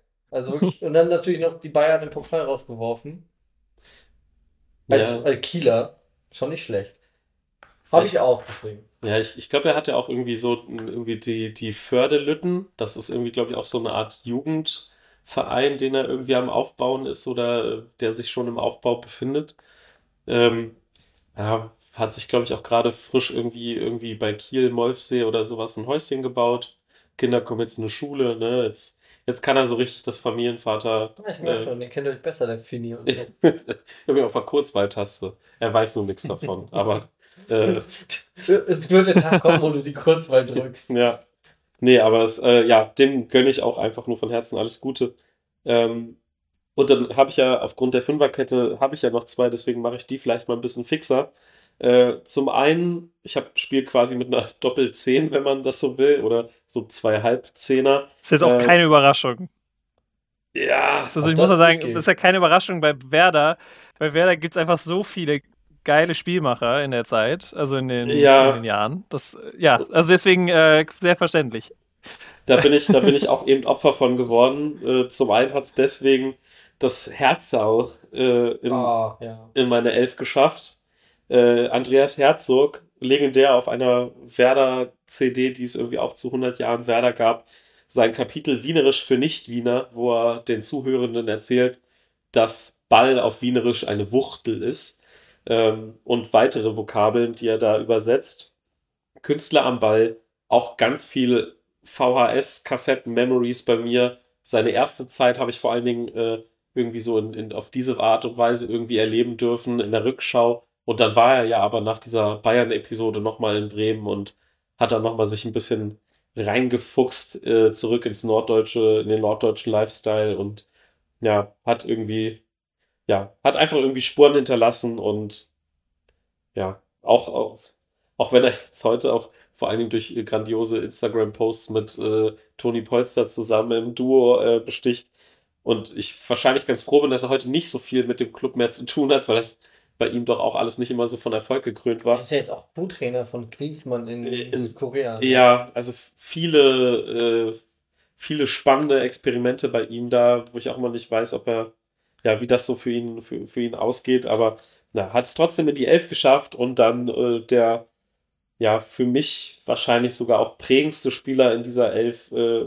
auf der anderen halben Zehn, Le Chef, Mr. Miku, Ja, haben wir, glaube ich, alle drei. Ja, es ist, es ist halt, äh, es ließ sich nicht vermeiden. Eine absolute Legende. Äh, ich habe äh, 2004 mal von ihm eine Autogrammkarte signiert bekommen. Das war der geilste Tag überhaupt. Ich hatte in Berlin damals, äh, hatte ich schon so ein Fake-Miku-Trikot, Papageien-Optik und einen Trainer, der mir im Training immer erzählt hat, äh, so, so ein alter Berliner, ah, hier mit deinem schönen Spieler war, äh, der, der läuft nicht, wenn er einen Ball verliert. Und ich so, Digga, halt den Sabbel. Äh, Miku zersägt die Bundesliga. So, es ist einfach so, so, so wie so ein, ja, wenn dir jemand so erzählt, dass Batman was Böses tut und du weißt aber, nee, nee, er rettet Gotham. Ja, So. so. ich überlege auch gerade, also äh, ich jetzt gehe mal kurz in die Zeit zurück, über Miku 2003, 2004, wenn er den Ball verloren hat, dann muss er den sich auch nicht zurückholen, weil dafür gibt es ja andere Idioten. Ja, und im Zweifelsfall hast du eh schon 4-1 geführt, dann ist halt auch egal. Also, so, ja, ne? dann, dann schmeißt er dir halt einfach nochmal aus 25 einen rein ja, und guckt dich danach blöd an und wenn du Pech hast, gibt er dir eine Kopfnuss und der Schiedsrichter sieht's nicht. ja. Ähm, Habe ich auch einfach geiler Spieler, geiler Techniker und einer, der definitiv manchmal auch sein Temperament nicht im Griff hatte und auch gut hinlangen konnte. Äh, von daher eine solide 10, definitiv. Und dann, das war dann dein Fünfer Mittelfeld. Das war mein Fünfer-Mittelfeld, Okay. genau. Äh, ich würde meins ganz schnell machen, Lukas. Weil äh, die Zeit Ja. eilt. Also ich habe hier den Lutscher auf der 6, Thorsten Frings. Ich glaube, in Bezug auf Andi Herzog, Andi Herzog ist der Namensgeber für äh, Thorsten Frings. Für einen Fringser, wie man in Dortmund sagt vielleicht, aber der Lutscher in Bremen. Ähm, Auch wegen seines tollen Autos. Ich hätte alternativ im Training gemacht, kriegt er Druck von Juri Cavagnes. Einfach äh, auch ein starker Sechser. Äh, Finn Bartels, habe ich schon gesagt, der spielt so halb links bei mir, halb rechts. Bei mir ist der Österreicher Slatko Junosovic. Mhm. Ein Spieler, wenn er Bock hatte und der Tag gut lief, konnte er alles am Ball. Und, und wenn es nicht gut lief, dann war das leider auch komplett Schalausfall, Arbeitsverweigerung. Und er hat sich auch gar keine Bälle geholt, aber er hat auch nicht hingelangt. Also er hat jetzt nicht mal die Mühe gemacht. Ähm, ja gut, im Training kriegen wir Druck von dem Brasilianer Duo Wesley und Luis Alberto. Äh, zwei wunderbare Fehler von Werder Bremen, äh, wo man sich nochmal fragen sollte, wo das Geld gelandet ist. Hätte man das nicht sinnvoller investieren können. Äh, Holger W-Lager hätte ich noch im Mittelfeld anzubieten. Äh, da nämlich der ganz große Skandal. Holger Auch W-Lager. eine RWE-Legende. Eben, RWE-Legende und Holger Wehler Äh, ist wohl Rot-Weiß ein Essen-Legende, Mensch, der ja. wandelt, wandelbarste Frisurentyp. Äh, wenn du kannst Holger Wehlage Bilder googeln und wirst alle Frisuren finden, aber in seinem Wikipedia-Artikel keine einzige. Da, äh, liebes Wikipedia-Team, nochmal nachbessern bei Holger Wehlage. Ganz dringend. Äh, ich hätte sonst auch Andi Herzog hier auf dem Zettel gehabt. Und auf der 10, ja, Le Chef. Ich hätte Mesut, habe ich hier auf der Mesut Özil, habe ich in Klammern gesetzt. Finde ich vom Fußballerischen her, der junge Mesut Özil äh, hätte den Vorzug vor Le Chef bekommen, muss ich ehrlich sagen. Aber durch seine äh, Auffälligkeit in der ganz jüngeren Vergangenheit, und damit meine ich nicht äh, das Postbild mit Erdogan, das würde ich ihm fast noch durchgehen lassen, aber äh, mit den grauen Wölfen sich da äh, zusammenzutun oder zumindest zu symbolisieren, dass er da Sympathien hegt. Schwierig, schwierig, äh, kann er nicht machen. Ich habe jetzt das Gerücht, äh, das Gerücht gelesen. Mhm. Ja, genau. Das war das Gerücht, äh, was ich gelesen hatte, ja, dass äh, die Türkei übernimmt jetzt mit Türkei. Yogi. Das wäre so geil. Ey, wer schreibt dieses Drehbuch? Ey, das, das sind dann wirklich die Fußball-Illuminaten. Ey. Das kannst du keinem erzählen. Das wäre so witzig. Boah, das, das, das würde ich mir angucken. Und meint ihr dann, wer Jogi Löw würde dann auch versuchen, der äh, türkischste Deutsche oder der deutscheste Türke zu sein, wie Stefan Kunz, dem es ja am Ende nicht gelungen ist?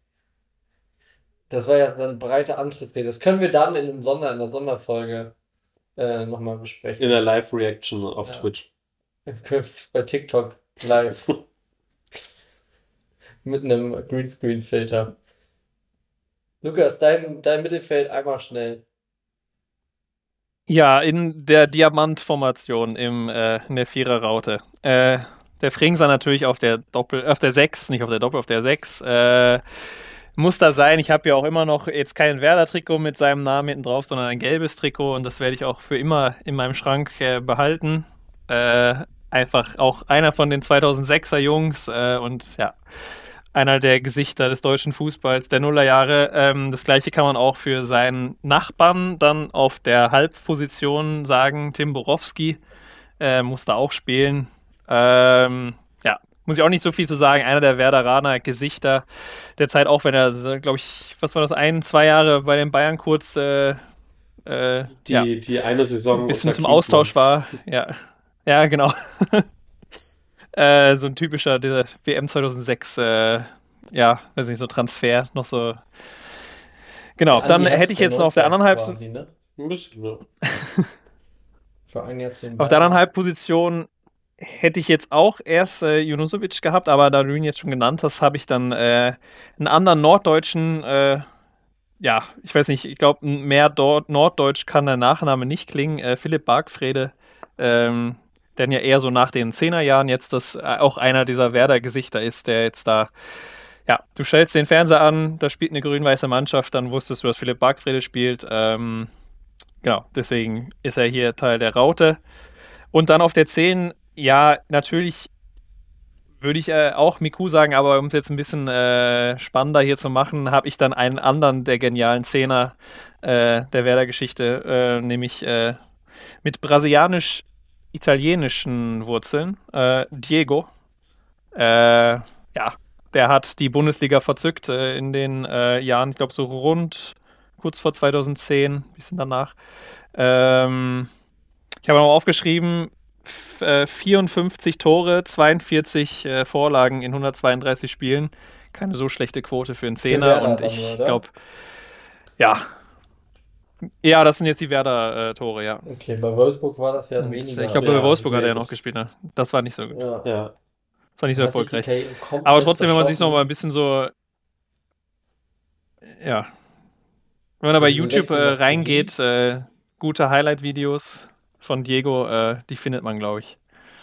Einen oder anderen Freistoß sollte man da finden, glaube ich. Ja, Diego, also um es nur schon vorwegzunehmen, ich habe ihn bei mir im, im Zweiersturm wie so eine Art hängende Spitze Ah, als so Verbindungsstück zum Stoßstürmer. ja, da habe ich Markus Down, ist ja klar. Ja. Äh, und, und, und ja, Diego, du hast es gerade schon schön irgendwie zusammengefasst. Äh, von, von 2,6 bis 2,9 war er bei Werder, äh, ist mit einer Gewaltigkeit in die Liga reingekracht und ist ja, hat er im Prinzip irgendwie so auf äh, grüßt euch auf Knopfdruck alle angeknipst und komplett heiß gemacht auf den Fußball, den er irgendwie gespielt hat. Ähm, sehr beeindruckend, äh, auch ein geiler Typ mal auch mal diese ganzen lustigen äh, Sarah Connor VW Charan in Delmenhorst gesichtet. Der weiße Tuareg. Ja, der weiße Tuareg war es, genau. Diese ganzen Sachen mal ausgeklammert. Irgendwie war es doch verhältnismäßig ruhig um ihn oder selbst wenn es irgendwie Gerede gab um ihn, hat das irgendwie selten seine sportliche Leistungsfähigkeit irgendwie beeinträchtigt. Und es war auch einfach wunderschön. Ich war damals live im Stadion 2-9, äh, dass ich bei seinem allerletzten Spiel, was auch das allerletzte Spiel von Frank Baumann lustigerweise war, äh, für Werder im Stadion sein konnte und zu sehen, was ihm das bedeutet hat, mit dem Wissen, er wechselt, äh, da diesen Pokal in die Höhe zu strecken, nachdem man eigentlich ja schon 2007 vielleicht hätte Meister werden können, wenn man es am hinten raus ein bisschen cleverer angestellt hätte. Großartiger Kicker, sehr geiler Typ. Sag mal, die Connors, die waren nah an Werder Bremen dran, stellt man fest, ne? Ja, ich glaube, wenn man irgendwie Peter äh, Lagerblom ist der Vater des ersten Kinds von. Nee, von Anna nee, Maria der Fercici. Ist, glaube ich, der nur der, der Ziehvater quasi Ja. gewesen. Dann Sarah und ich glaube, dann war noch mal jemand mit, auch mit äh, Meso zusammen. Also ich glaube, Ja. wir haben Anna, Anna Maria Fercici, also Bushidos aktuelle Frau, die Podcasterin aus Dubai. die, Äh, genau, die die, beim nächsten Mal sind. die ja in der nächsten Folge Legenden 11 mit dabei ist. Genau, die äh, war, war mit Mesut auf jeden Fall auch zusammen. Ja. Ja, aber ich glaube, um für die ganzen Details müsste man nochmal diverse K1 äh, Distracks sich äh, nochmal zu Gemüte führen, um alle Werder Bremen äh, Referenzen irgendwie Ja, rauszuarbeiten. ich dann heute Abend zum Schlafen gehen. ähm, ja, also Diego ist äh, schon krass auf. Geiler, ultra guter Fußballer. Wie gesagt, der wechselt nach Turin. Hätte es äh, nicht gebraucht. Das ist leider irgendwie bei einigen Spielern so, wenn die dann so weggehen, funktioniert, haben bei manchen Vereinen, also bei Werder auch wahnsinnig gut funktioniert, äh, gehen weg und äh, dann klappt leider nicht mehr so viel. Ich hoffe, bei äh, Niklas Füllkrug ist das anders dieses Jahr. Ich glaube, das Ja, zu- funktioniert noch ein bisschen. Zu Diego, das Einzige, was ich noch in seinem Kopf, im Kopf, in meinem Kopf habe von Diego nach Bremen, ist, dass er für Atletico Madrid äh, einmal ein wahnsinnig geiles Tor gegen Barcelona in der Champions League, ich glaube im Viertelfinale oder so, geschossen hat. Äh, irgendwie so aus dem Laufen, weiß nicht, 20, 25 Meter, das Ding in den Knick geschweißt. Äh, das ist das Einzige, was ich noch so. Oder so, oh ja, das ist der Diego. Das ist Diego, der die Bundesliga vor ein paar Jahren noch verzückt hat. Ja, das. Aus Wolfsburger Zeiten gibt es so ein Foto von ihm, äh, das ist, glaube ich, ganz aus dem Training ganz prominent. Felix Magath steht neben ihm und er muss mit so zwei Medizinbällen unter den Armen, muss so Sprünge machen, so beidbeinig abspringt. Und da wird er sich auch gedacht haben, scheiße, wo bin ich hier gelandet? Äh, das war bei Werder Bremen unter Thomas Schaffer sicherlich auch ein grauer Ton, aber da hat er mehr Freiheiten gehabt und weniger Medizinbälle. Ja, bei Diego ist es ja auch wirklich irre, äh, in der Rückschau, dass er da in, in dieser ersten Leihe, die er zu Atletico, glaube ich, von Wolfsburg hatte, oder in der zweiten, ich weiß es gar nicht mehr, dass er da ja auch 2014 dann, äh, meine ich, die Meisterschaft mit Atletico gewonnen hat. Äh, noch mit so Diego Costa und so. und äh, unter, unter, unter Simeone. Äh, einfach so die, wenn man zurückdenkt in diese Phase und wie gefühlt unerreichbar es eigentlich war, wenn du nicht bei Barcelona oder bei, bei Real spielst, irgendwie La Liga zu gewinnen und Diego kommt irgendwie rum und sagt, ach, grüßt euch, äh, wie wär's denn, wollen wir mal die Meisterschaft gewinnen? Und ja, auf einmal hat er die gewonnen. Die hat er dann noch bis letztes Jahr bei Flamengo Rio de Janeiro gespielt. Zwischendrin noch die Ja, Fenerbahce-Schnurre. Fenerbahce und 204 Pflicht- oder Ligaspiele für Flamengo. Hm. Das ist auch, man hätte bei so einem Spieler eigentlich auch warten können, aber das dann, das zeichnet ihn dann doch aus, dass er doch zu viel sportlichen Ehrgeiz hat, dass so einer ja wie gemacht dafür wäre, in China zu landen oder in, in der Qatar Sports League ähm, oder jetzt, ich glaube, ja, die heißt Qatar oder Stars League, wer weiß. Äh, müsste man jetzt mal irgendwie einen 14-Jährigen auf der Straße fragen. ähm, Den im Draxler-Trikot im Zweifelsfall. ich war jetzt im Urlaub ähm, und da war, äh, waren, waren in Griechenland und auch da auf den, auf den Basaren gab es äh, natürlich gefälschte Trikots und ich war wirklich ganz, ganz kurz davor, mir ein Al-Nasr äh, Ronaldo-Trikot zu kaufen für, ich glaube, ein Apfel und ein, ich glaube, 10, 15 Euro hat das gekostet. Ähm, und damit dann zum ersten Training meiner Mannschaft aufzutauchen, nur um die blöden Gesichter mit reinzuziehen, aber ich habe äh, auf, den, auf den Scherz halt verzichtet. Aber gab es auch ein Alexander Hack-Jersey von dem, von dem saudischen Zweitligisten oder war das noch nicht auf dem Markt? Das hätte ich mir gekauft. Ja. Nee, es gab gefälschte Erling Haaland-Trikots äh, in sehr schlechter Qualität und natürlich auch äh, Messi, Miami, äh, Miami, Miami, Inter Miami Trikots. Ich, ich war jetzt auch ja eine, äh, eine Woche in New York und ist da irgendwie durch Chinatown und Little, Little Italy gelaufen und auch an jedem Souvenirshop gab es auf einmal diese rosanen Inter Miami Trikots. Und man hat schon echt auch sehr viele Kinder mit denen rumlaufen sehen. Äh, irre. Die Al-Nassr-Trikots sind leider, Lukas wird es irgendwann das mal neulich kennen, dass in Norwegen das erste Trikot gesichtet worden ist. Das, ich glaube, es hat keine 14 Tage gedauert, als hier in Köln die ersten Kids mit Ronaldo-Trikots rumgelaufen sind, noch kurz nach seinem Wechsel. Das ist wirklich eine, eine Katastrophe. Ähm, man sieht wenig Kinder noch mit Winden-Rufer-Trikots. Das, das äh, sollte zu denken geben. Weil wir sind ja beim Sturm und äh, Deswegen habe ich jetzt mal den Namen Windenhofer reingebrüllt. Äh, ist nicht, nicht bei mir gelandet. Dirk Wedendorf hat es bei uns wahrscheinlich auch nicht geschafft. Ganz knapp nicht. Nee. Äh, Markus Daum, irgendwer. Bruno Labbadia. Überlegt auch. aus Kultgründen, aber dann auch gelassen. Manny Burgsmüller, auch nicht. Ähm, ja, dann Rudi Völler habt ihr das sicherlich alle, ne? Ich klapper jetzt mal so ab und gucke, ob ich, ob ich Treffer lande. Stich, Stich. Jetzt zum Thema. Wagner. Zum Thema Stürmer, das war mir nicht bewusst, aber in der Meistersaison gab es ja einen Joker bei Werder Bremen äh, mhm. aus Griechenland, der dann ja auch 2004 ja. das Tor im WM-Finale geschossen hat. Ich wusste nicht, dass der bei Bremen gespielt hat. Ähm, Was? Angelo ja. oder ja. Angelo Charisteas. Ich hatte das irgendwie verdrängt. Ja. Angelos ja, Charisteas. Das, Nein, das ich hatte das komplett verdrängt. Äh, für mich äh, hat er bei Nürnberg, ja, okay. Leverkusen nee, das, und Schalke also, gespielt. Jetzt ist Lukas weg.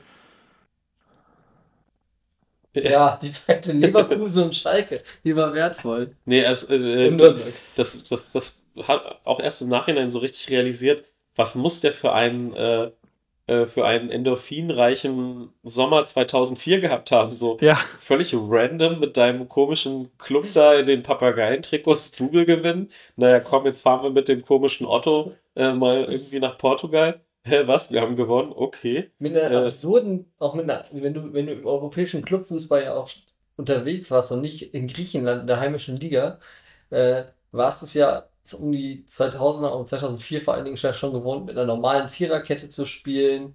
Die Manndeckung wurde ein bisschen aufgehoben. Also es ging ja dann schon über, dass man versucht hat, vernünftig Fußball zu spielen. Und dann fliegst du mit deiner, mit Griechenland nach Portugal und dann heißt es erstmal, ja, nee, nee, schön, wir spielen hier noch mit Libero und Manndeckung und äh, hinten im Tor, der sieht zwar aus, als wäre der 55 Jahre alt, der Nikopolidis, aber der, der ist wohl doch noch ein patenter Schnapper. Also es ist ist absurd. Wird es auch so wahrscheinlich nicht mehr geben. Spätestens seitdem hier äh, Goran Pandev, der nordmazedonische. Ah, ja. Mhm, äh, diese Legende von, von was hat Genua gespielt oder was?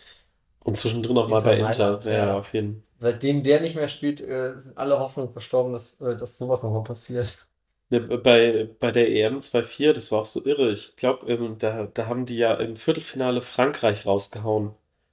Und äh, müsste man nochmal verifizieren, aber ich bin mir relativ sicher, dass Caristeas, der auch da das Tor gemacht hat, unter seinem Trikot ein T-Shirt hatte, auf dem einfach nur Miku stand. Weil Miku ist nach der Double-Saison bei Werder nicht in den Frankreich-Kader geschafft hatte. Was diskutiert worden war, weil das, glaube ich, auch kurz bevor oder nachdem war, als sie dann gesagt hat, er macht mal Pause oder so. Also bin mir nicht mehr ganz sicher, wie da die. Ah, der hat auf jeden Zidane hat auf jeden Fall gespielt 2004. Ja, also dann, dann war es irgendwie nämlich, glaube ich, die Frage, äh, macht es überhaupt Sinn, Miku mitzunehmen, weil du hast eh sie dann auf der Position und du wirst ihn tendenziell nicht auswechseln. so eher änderst du das System, als dass du sie dann irgendwie auswechselst. Wechselst.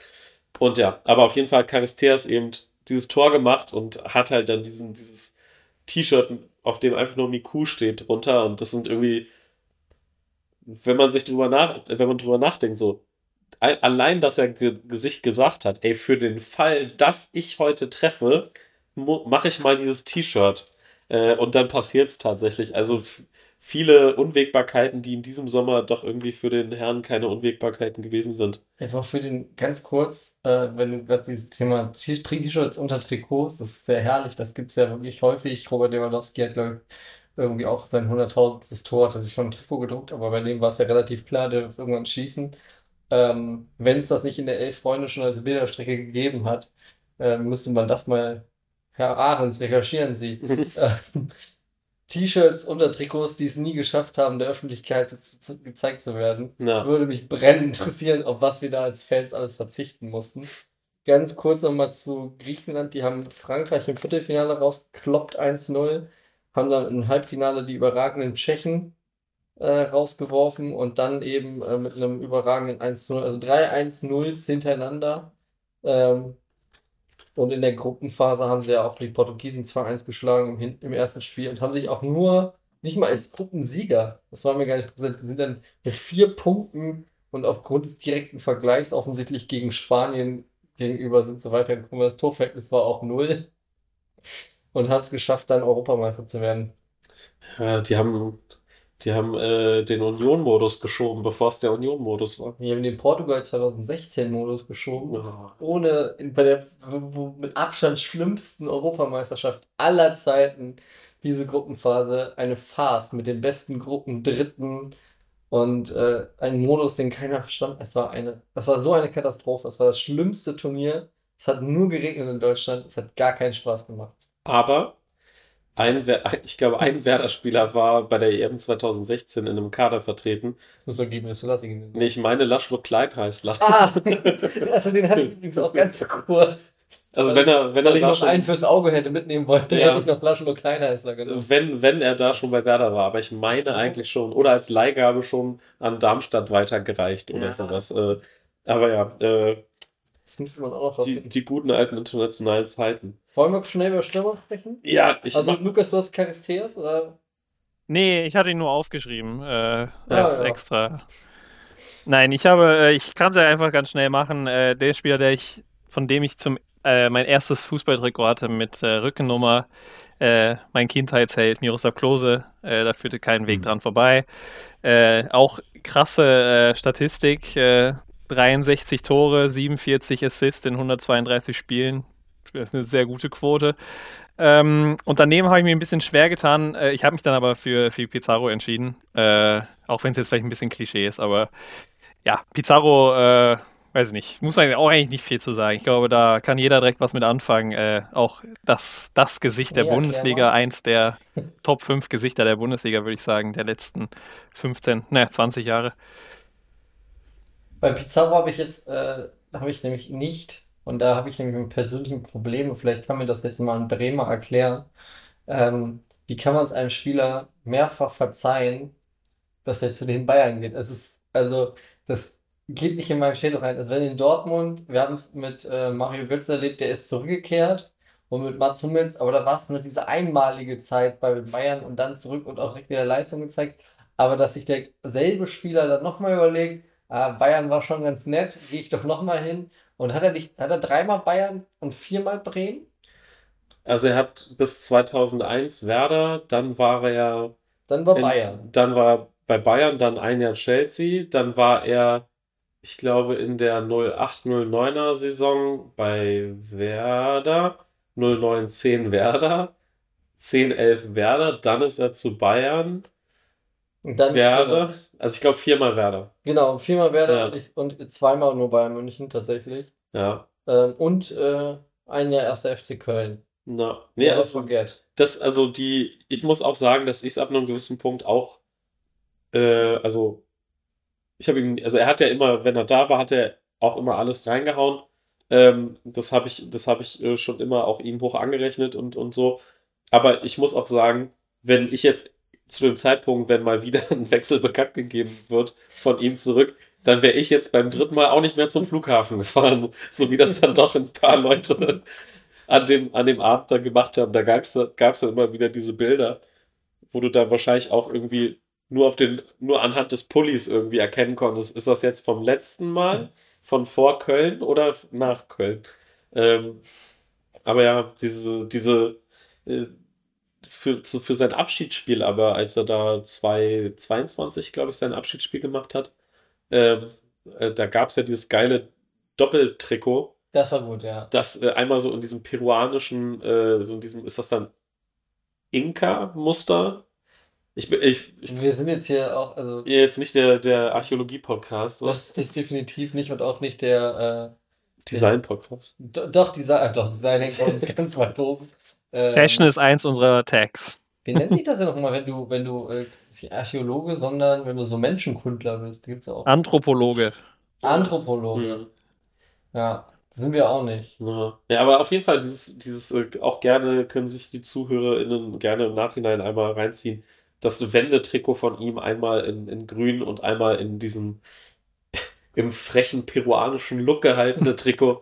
Äh, das, äh, das, das hat doch äh, sehr was hergemacht und war damals auch schon mit Mattei als äh, Spielsponsor. Da war kein Wiesenhof drauf. Lothar Matthäi. Ja, genau. Hab, hast du den, wenn du, ich sehe seh gerade bei, du hast den auch nicht. Äh, nee, ich, ich habe ja Diego als so hängende Spitze gehabt, damit ich ihn noch mit reinbekomme. Und ich habe ganz vorne drin jetzt nicht so den klassischen Finisher, aber einfach auch eine Vereinslegende. Äh, Marco Bode Ja. äh, habe ich, hab ich gepickt. Ähm, das war übrigens der andere Spieler neben Dieter Eils, der, den, wo ich vorhin meinte, der sah irgendwie 1993 älter aus als heute. Äh, Das stimmt, das stimmt auf jeden Fall. Der war Ja. 2002 bei der Weltmeisterschaft dabei. Das war das erste Turnier, was ich verfolgt habe. ja, Und Marco Bode war, sah absurd alt aus. Ja, es bei, also bei ihm, äh, bei ihm ist es halt auch einfach so gefühlt immer da gewesen. Und er war ja quasi auch immer da. Äh, ich war live im Stadion, als er sein 100. Bundesligator für Werder gemacht hat. Ich glaube 2000 oder 2001 gegen Stuttgart. Ähm, als ich, äh, als ich mal ein, ein Gipsbein hatte und Werder im Pokal gegen die TB Amateure in Berlin angetreten ist, hat er schön auf meinem Gipsbein unterschrieben. Unter anderem auch mit, äh, ich glaube, Rade Bogdanovic und noch anderen weiteren Spielern. Aber Marco Bode hat sich besonders eingebrannt. Und was auch immer wieder da ist, dieses große What If. Er ist Europameister geworden, Mehrfachmeister, Pokalsieger, äh, Pokalsieger der Pokalsieger, was für ein komischer Wettbewerb. Und, äh, und dann gab es ja dann. Also, der bestimmt noch den Ligapokal gewonnen, oder? Die, Das, das könnte auch sein, weil den, die Hallenmasters in Riesa noch mitgenommen. Und dann gibt es dieses allerletzte Spiel in seiner gottverdammten Karriere, ist dieses WM-Finale 2002. Damit ist er abgetreten. So, das war sein letztes, es war völlig klar, das ist Marco Bodes letztes Spiel. Und die Vorstellung, wenn sich die äh, Kult-Rudi 11 sich diesen WM-Sieg irgendwie da ergaunert hätte und Marco Bode tritt irgendwie so mit einem WM-Sieg ab, Olli Neville hatte doch diesen absurden, hatte eine Freischusschance, glaube ich. ja, gegen den Pfosten gesemmelt, ja, aus so wenn der- 30 Metern. Wenn der reingegangen wäre, dann äh, das wäre schon krass gewesen. Ja, dann wäre er einfach so gefühlt so aus dem Nichts so, äh, so einer der hochdekoriertesten äh, Aber hat er, Fußballer. wirklich, hat er 2002 wirklich seine Karriere beendet? Ich dachte, er Ja. hat danach noch Vereinsfußball weitergespielt. Nee, es war, meiner Ansicht nach, müsste es das letzte Spiel seiner Karriere gewesen sein. Ja, das äh, können wir mal einen Double-Check. Aber was bei Marco Bode auch auffällig ist, ähm, der ist ja ein bisschen, der ist ja auch immer weiter nach hinten gerückt, ne? Der ist so ein richtiger, der war so ein Stürmer und dann irgendwann ist er so auch schon defensiver eingesetzt worden, so habe ich ihn auf jeden Fall in Erinnerung. Äh, nee, 2002, okay, ne? Vielleicht, vielleicht war es bei ihm immer so diese, diese hinten raus irgendwie die Bedenken, ja, wenn äh, du kannst ihn nicht mehr zwingend super schicken oder sowas, deswegen setzen wir ihn lieber so ein bisschen hinten, hinter versetzt rein, äh, dass er im Zweifelsfall den zweiten Ball dann aufnimmt. Äh, Sieht so ein bisschen aus wie die manchen Fotos, wenn du den neben die Werder-Legende Heiko Scholz setzt, ähm, könnte ein Bruder gewesen sein. Ja, es gab immer, glaube ich, den, den Witz, dass Marco Bode und Steffi Graf sich sehr ähnlich sehen, wenn du nicht, wenn du, wenn du so ein bisschen nicht genau hinguckst. Hier wieder die These, die wir am Anfang aufgestellt haben, als ganz junger Spieler mit Schnurrbart. Aber was für einer. Begleitmaterial bekommen. Und heute sieht das so ein bisschen aus wie, äh, könnte der Bruder von Arndt Zeigler auch sein. Ja, es ist, es ist ja bei ihm auch, äh, ist ja ein bisschen, er war ja so ein bisschen der Kollateralschaden vom, vom Werder-Abstieg. Äh, so 2021, da mussten ja dann irgendwie Köpfe rollen und äh, hat ihn dann eben auch getroffen. Tat natürlich irgendwie weh, äh, gleichzeitig musste auch eben irgendwas geschehen. Und äh, ja, ich habe das Gefühl, im Gegensatz zu Thomas Schaff, äh, hat, hat er diesen, diesen Abgang aber irgendwie ein bisschen besser verkraftet. Äh, bei Thomas Schaaf und Werder ist, glaube ich, gerade so tatsächlich so ein bisschen schwierig. Äh, muss ich auch wirklich im Nachhinein sagen, diese Abstiegssaison, ey, hätten wir einfach das letzte Spiel, wären wir einfach das mit Kofeld abgestiegen. Das letzte Spiel noch gegen Gladbach, kommen noch einmal einen auf Deckel kriegen. Ah, das war echt äh, schmerzhaft anzusehen, wie sich da Thomas Schaaf nochmal die eine Woche da zur Verfügung gestellt hat und dann halt irgendwie der Keck war, der, der dann irgendwie da. Er war kein geiler. Also, wenn, Ja. man, wenn man die schlechtesten Karrieremoves aller Zeiten raus war, das wohl mit Abstand einer. Hätte man sich nicht. Also, Tho- Thomas, falls du zuhörst, hättest du. Also, von, uns, von uns aus wäre es okay gewesen, wenn du es nicht gemacht hättest. sehr, sehr okay. Also, ich, ich hätte auch eigentlich, äh, ich habe es auch nicht verstanden, weil ich Florian Kofeld eigentlich ganz gut fand. Und ich hätte es auch verstehen können, wenn man gesagt hätte, naja, dann geht man mit dem weiter, aber das ist die, die Sicht von außen. Äh, vielleicht kommen wir dazu noch gleich. Lass uns meinen letzten oder meine Stürmer besprechen. Yes, let's go. Ja, also auch so What if, what could happen if, äh, ist auf jeden Fall äh, Ayrton, hab ich. Weil Ayrton ist also zum einen natürlich äh, Kugelblitz, äh, da hat er 30 Tore in der Doppelsaison geschossen, ich glaube ja, oder 28, er war auf jeden Fall ganz nah dran. Ähm, unfassbar, hat von seiner ganzen ja, Physiognomie, eigentlich hat er nicht das mitgebracht. Man, von außen hätte man ihn nicht angesehen, dass er hätte äh, so Fußball spielen können unfassbares Tempo bis heute. Also wenn er jetzt bei irgendwelchen Benefizspielen ist und dann mal anzieht, ist es immer noch verrückt, wie schnell der ist, aber dann auch halt schnell aus der Puste.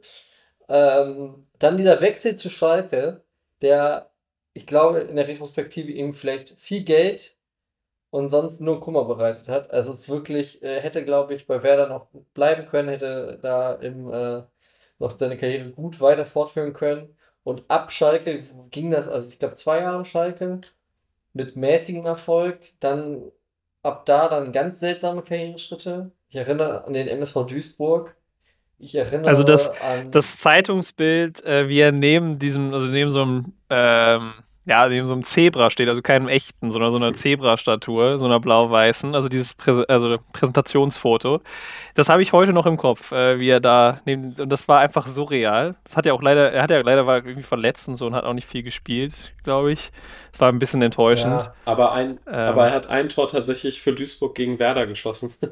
Das, klar, äh, natürlich. Aber die zwei Jahre vorher, nämlich beim HSV, Stimmt, HSV noch, Die- dieses halbe Jahr. Genau, da hat er am letzten Spieltag, weil das Endspiel in der Saison 05-06, wer wird, äh, wer muss in die Champions League Quali, wer geht direkt rein? Werder gegen den HSV. Und äh, Ailton kriegt irgendwie beim, ich glaube, es steht irgendwie 1-1 oder sowas. Und Ailton kriegt den perfekten Ball gespielt und säbelt den irgendwie so frontal vorm Tor. Es war eine 120-prozentige Chance. Er schießt den daneben und ist komplett fassungslos. Und äh, ja, äh, aus, in Werder-Kreisen wurde natürlich gemutmaßt, dass da eine gewisse innere Verbundenheit in dem Fall vielleicht sein, seinen Fuß gelenkt hat. Also, ich gucke jetzt nochmal, weil ich die Karriereschritte von ihm wirklich äh, absurd finde. Äh, 98 zu Werder gekommen, da sechs Jahre gespielt. Ähm, glaube ich, hat er in seinem letzten Interview auch nochmal in seinem schlechten Deutsch nochmal wieder war jetzt schon sechs Jahre Werder Bremen ähm, und müssen heute alles. Äh, dann hat er da 88 Bundesliga-Tore in 169 Spielen, was eine ziemlich ordentliche Quote ist. Dann gehst du zu Schalke, machst 29 Spiele und dann 14 Tore. Auch gut. Ja, also kannst ja eigentlich nicht motzen. Dann gehst Nee. du zu Istanbul, also Besiktas Istanbul. Dann halbes Jahr Leihe zu, zum HSV, 13-3. Ja.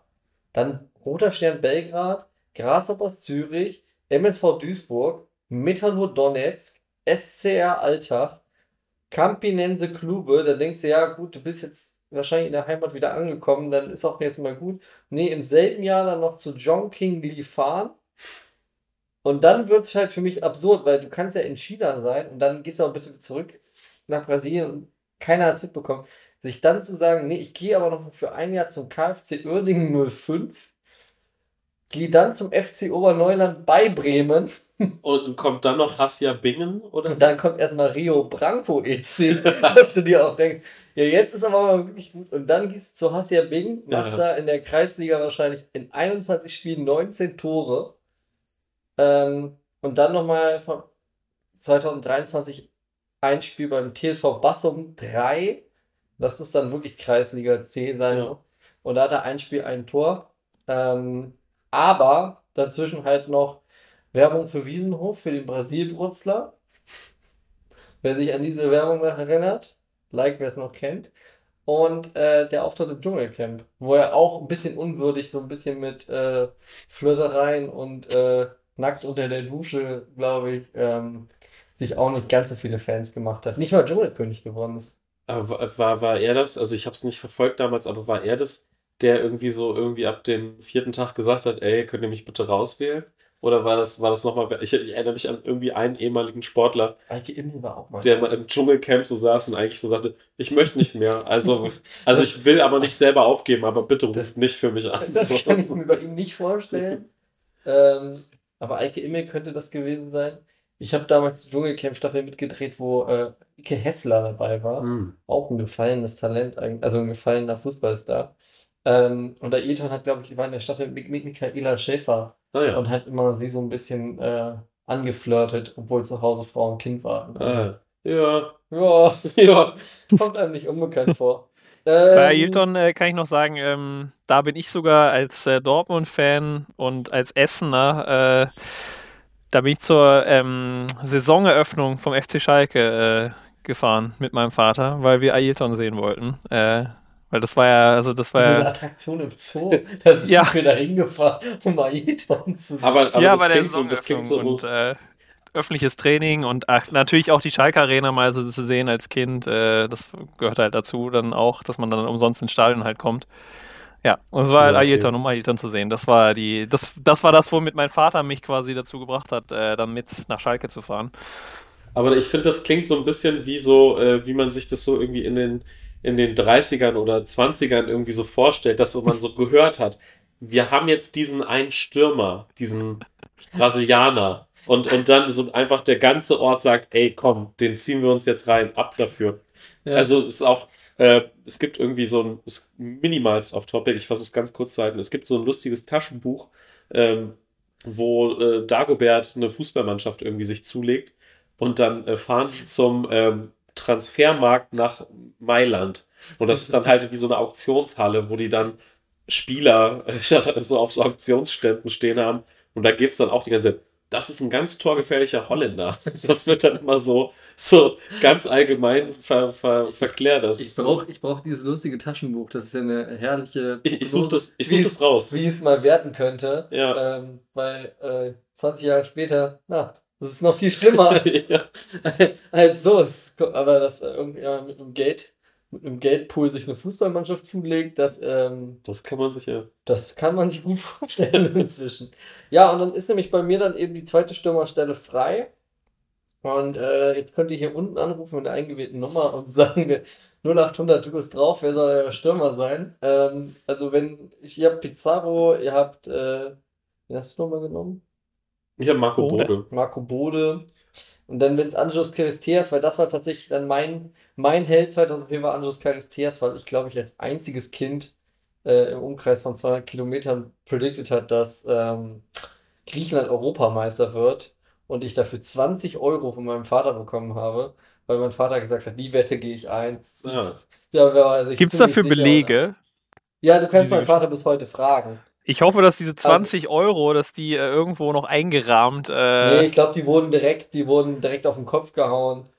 Was für eine Ähm, schlechte Quote denn auch? Also habt ihr nicht mit, hast du nicht mit ja, Quote das, gewettet? Wie gesagt, also heute würde ich, heute würde ich es nicht mehr machen, aber heute würde ich auch nicht mehr richtig liegen mit Griechenland Europameister. Aber als Kind waren 20 Euro dann schon eine Menge. Ja, Ähm, stimmt. Das waren viele Panini-Sticker. Ja, ja, oder es war ein Replika Rotero-Ball, glaube ich. Die haben damals 20 Euro gekostet. Und der Miniball, glaube ich, ich glaube, der Miniball hat, äh, hat 9,95 gekostet, so um den Dreh rum, und ich hatte zwei. Ich hatte den blauen äh, Replikaball und den roten. Es gab nämlich auch einen roten Rotero. Oh, Also so ein Replika nur. Der war auch sehr schön. fein. Gut. Ich glaube, damit haben wir es. Äh, noch ganz schnell den Trainer. Fang du an. Bei mir ist es eine, eine Doppeltrainer, äh, Doppeltrainerstelle, äh, weil ich Stadionsprecher bei Werders U17 war für anderthalb Jahre und da waren sie das Trainerduo. Ähm, die Mannschaft um Maxi Eggestein äh, wurde trainiert von Viktor Skripnik und Florian Kofeld. Sehr, also sehr nette, sehr nette Herren, war immer sehr cool mit denen. Ja, Flo Kofeld habe ich auf dem Zettel, aber ich habe einen anderen. Lukas?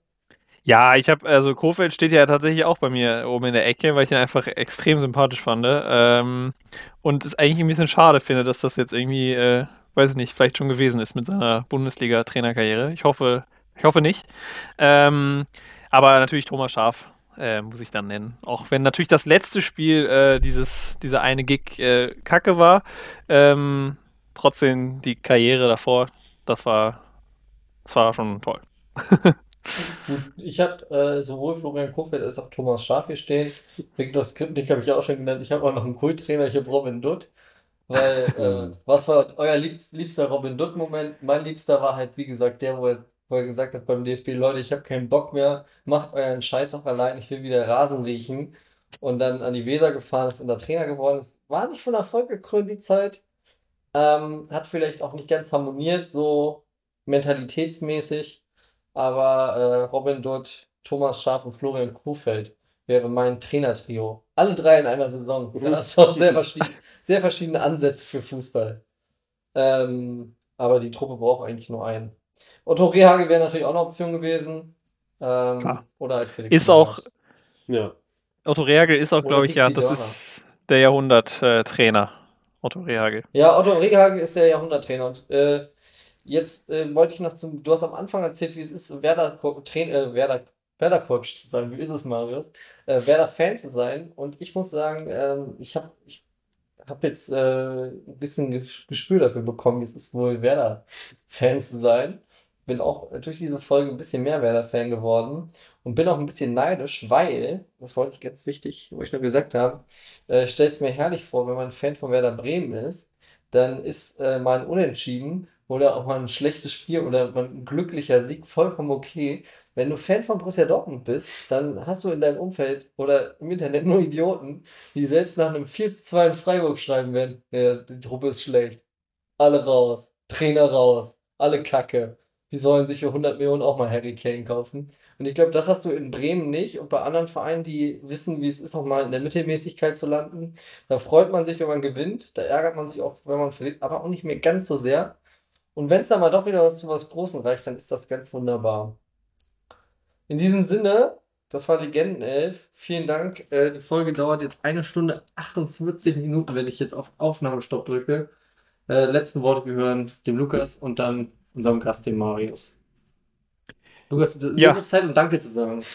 Ja, okay. Ich kann noch sagen, also es hat mir äh, sehr viel Spaß gemacht. Ich muss sagen, Werder Bremen äh, ist schon immer einer der sympathischsten Clubs so in der Bundesliga, wo ich immer, also die sehe ich immer gerne. Äh, gegen die habe ich auch nichts, wenn wir dagegen verlieren. Dann ärgere ich mich kurz, aber es ist auch nicht so schlimm, wie gegen andere Vereine zu verlieren. Ähm, ich weiß nicht, Werder, Werder gehört zur Bundesliga dazu, die sind mir immer sympathisch und deswegen fiel mir das jetzt auch auf der einen Seite ein, leicht, aber auch sehr schwer, diese Elf hier zusammenzustellen, weil es einfach so viele coole Spieler gibt. Ich habe hier noch unendliche Namen, die wir jetzt auch noch nicht genannt haben, wo wir jetzt wahrscheinlich auch noch drei Stunden drüber sprechen könnten. Ähm, aber deswegen war es halt auch leicht, weil sofort mir Spieler eingefallen sind und ich jetzt nicht lange groß googeln musste, aber äh, es war halt auch schwer auszuwählen. Und ich hoffe, dass äh, ja, Werder sich jetzt weiter stabilisiert und äh, wieder ganz normal zur Bundesliga dazugehört und man da jetzt nicht äh, vor der Saison quasi äh, Klassenerhalt als Ziel ausgeben muss, sondern einfach, dass man das quasi annehmen kann, dass das wohl klappt, weil die Truppe gut genug ist. Ja. Die sehe ich immer gerne, ist auch ein Satz, der hätte von meiner Oma kommen können. die, die sehe ich Sehe ich immer immer. gerne spielen. Ja, äh, Lukas, dein, dein, dein Wort in, äh, in Gottes Gehörgang. Also es ist, äh, wäre wirklich auch jetzt äh, ein Träumchen von mir, die nächsten paar Jahre einfach zu wissen, im Vorhinein, ja, wir werden halt Elfter und gut ist. Würde ich so unterschreiben. Ähm, viele Höhen und Tiefen. Wir haben sie heute hier diskutiert und gesehen. Ich würde sagen, die, die Trash-Elf von mir reichen wir auch als digitales Begleitmaterial nach. Die hat's in sich. Ja, die, die, das fällt auch teilweise schwer auszusprechen äh, bei den Namen, die da drin sind. Aber ja, man hat schon vieles erlebt mit dem Verein und es ist schön gewesen, hier mit euch das so ein bisschen äh, durchgehen zu können. Hat sehr viel Spaß gemacht und äh, freue mich auf viele weitere Folgen von eurem Spin-off-Format und natürlich auch von den regulären Releases. Macht Ja. immer sehr viel Spaß, euch zuzuhören. Das ist sehr lieb. Wenn du, Wun wenn du einen Wunschverein hättest, wer, wär, wer wäre der Wunsch? Weil äh, ich, wir haben jetzt schon beim letzten Mal auch den, den lieben Stefan, das war ja unser. Äh, war der Stefan oder? Nee, das. Doch, der Stefan war unser letzter Ja. Gast. Der erste Gast war der Sebastian. Du warst jetzt unser dritter Gast. Ähm, und du kannst hier Wünsche äußern. Nicht, dass sie gehört werden, aber wünschen darf man sich erstmal viel bei uns. Äh, ja, ich glaube tatsächlich, äh, weil, weil man auch manchmal unterschätzt, was für geile Atzen da mit dabei waren, äh, würde ich euch äh, durchaus mal empfehlen, bei, bei, bei der Hertha so mal quer durchzugucken ab 1997. Da sind doch einige Namen mit dabei, äh, die Spaß gemacht haben oder unterhalten haben auf die eine oder andere Weise. Oder fein. Elfmal Marcelinho. Elfmal Marcelinho. Elfmal Marcelinho in der Brasilien, äh, als er sich die belgischen, Ja. die belgische Fahne gefärbt hat. Christian Fiedler im Tor. Ja, auch Gerhard Tremmel nochmal. also, also, Wir fangen, wir fangen direkt noch eine Folge. Ja. Nee, nehmen wir mit. Vielen Dank, dass du da warst. Äh, und tschüss.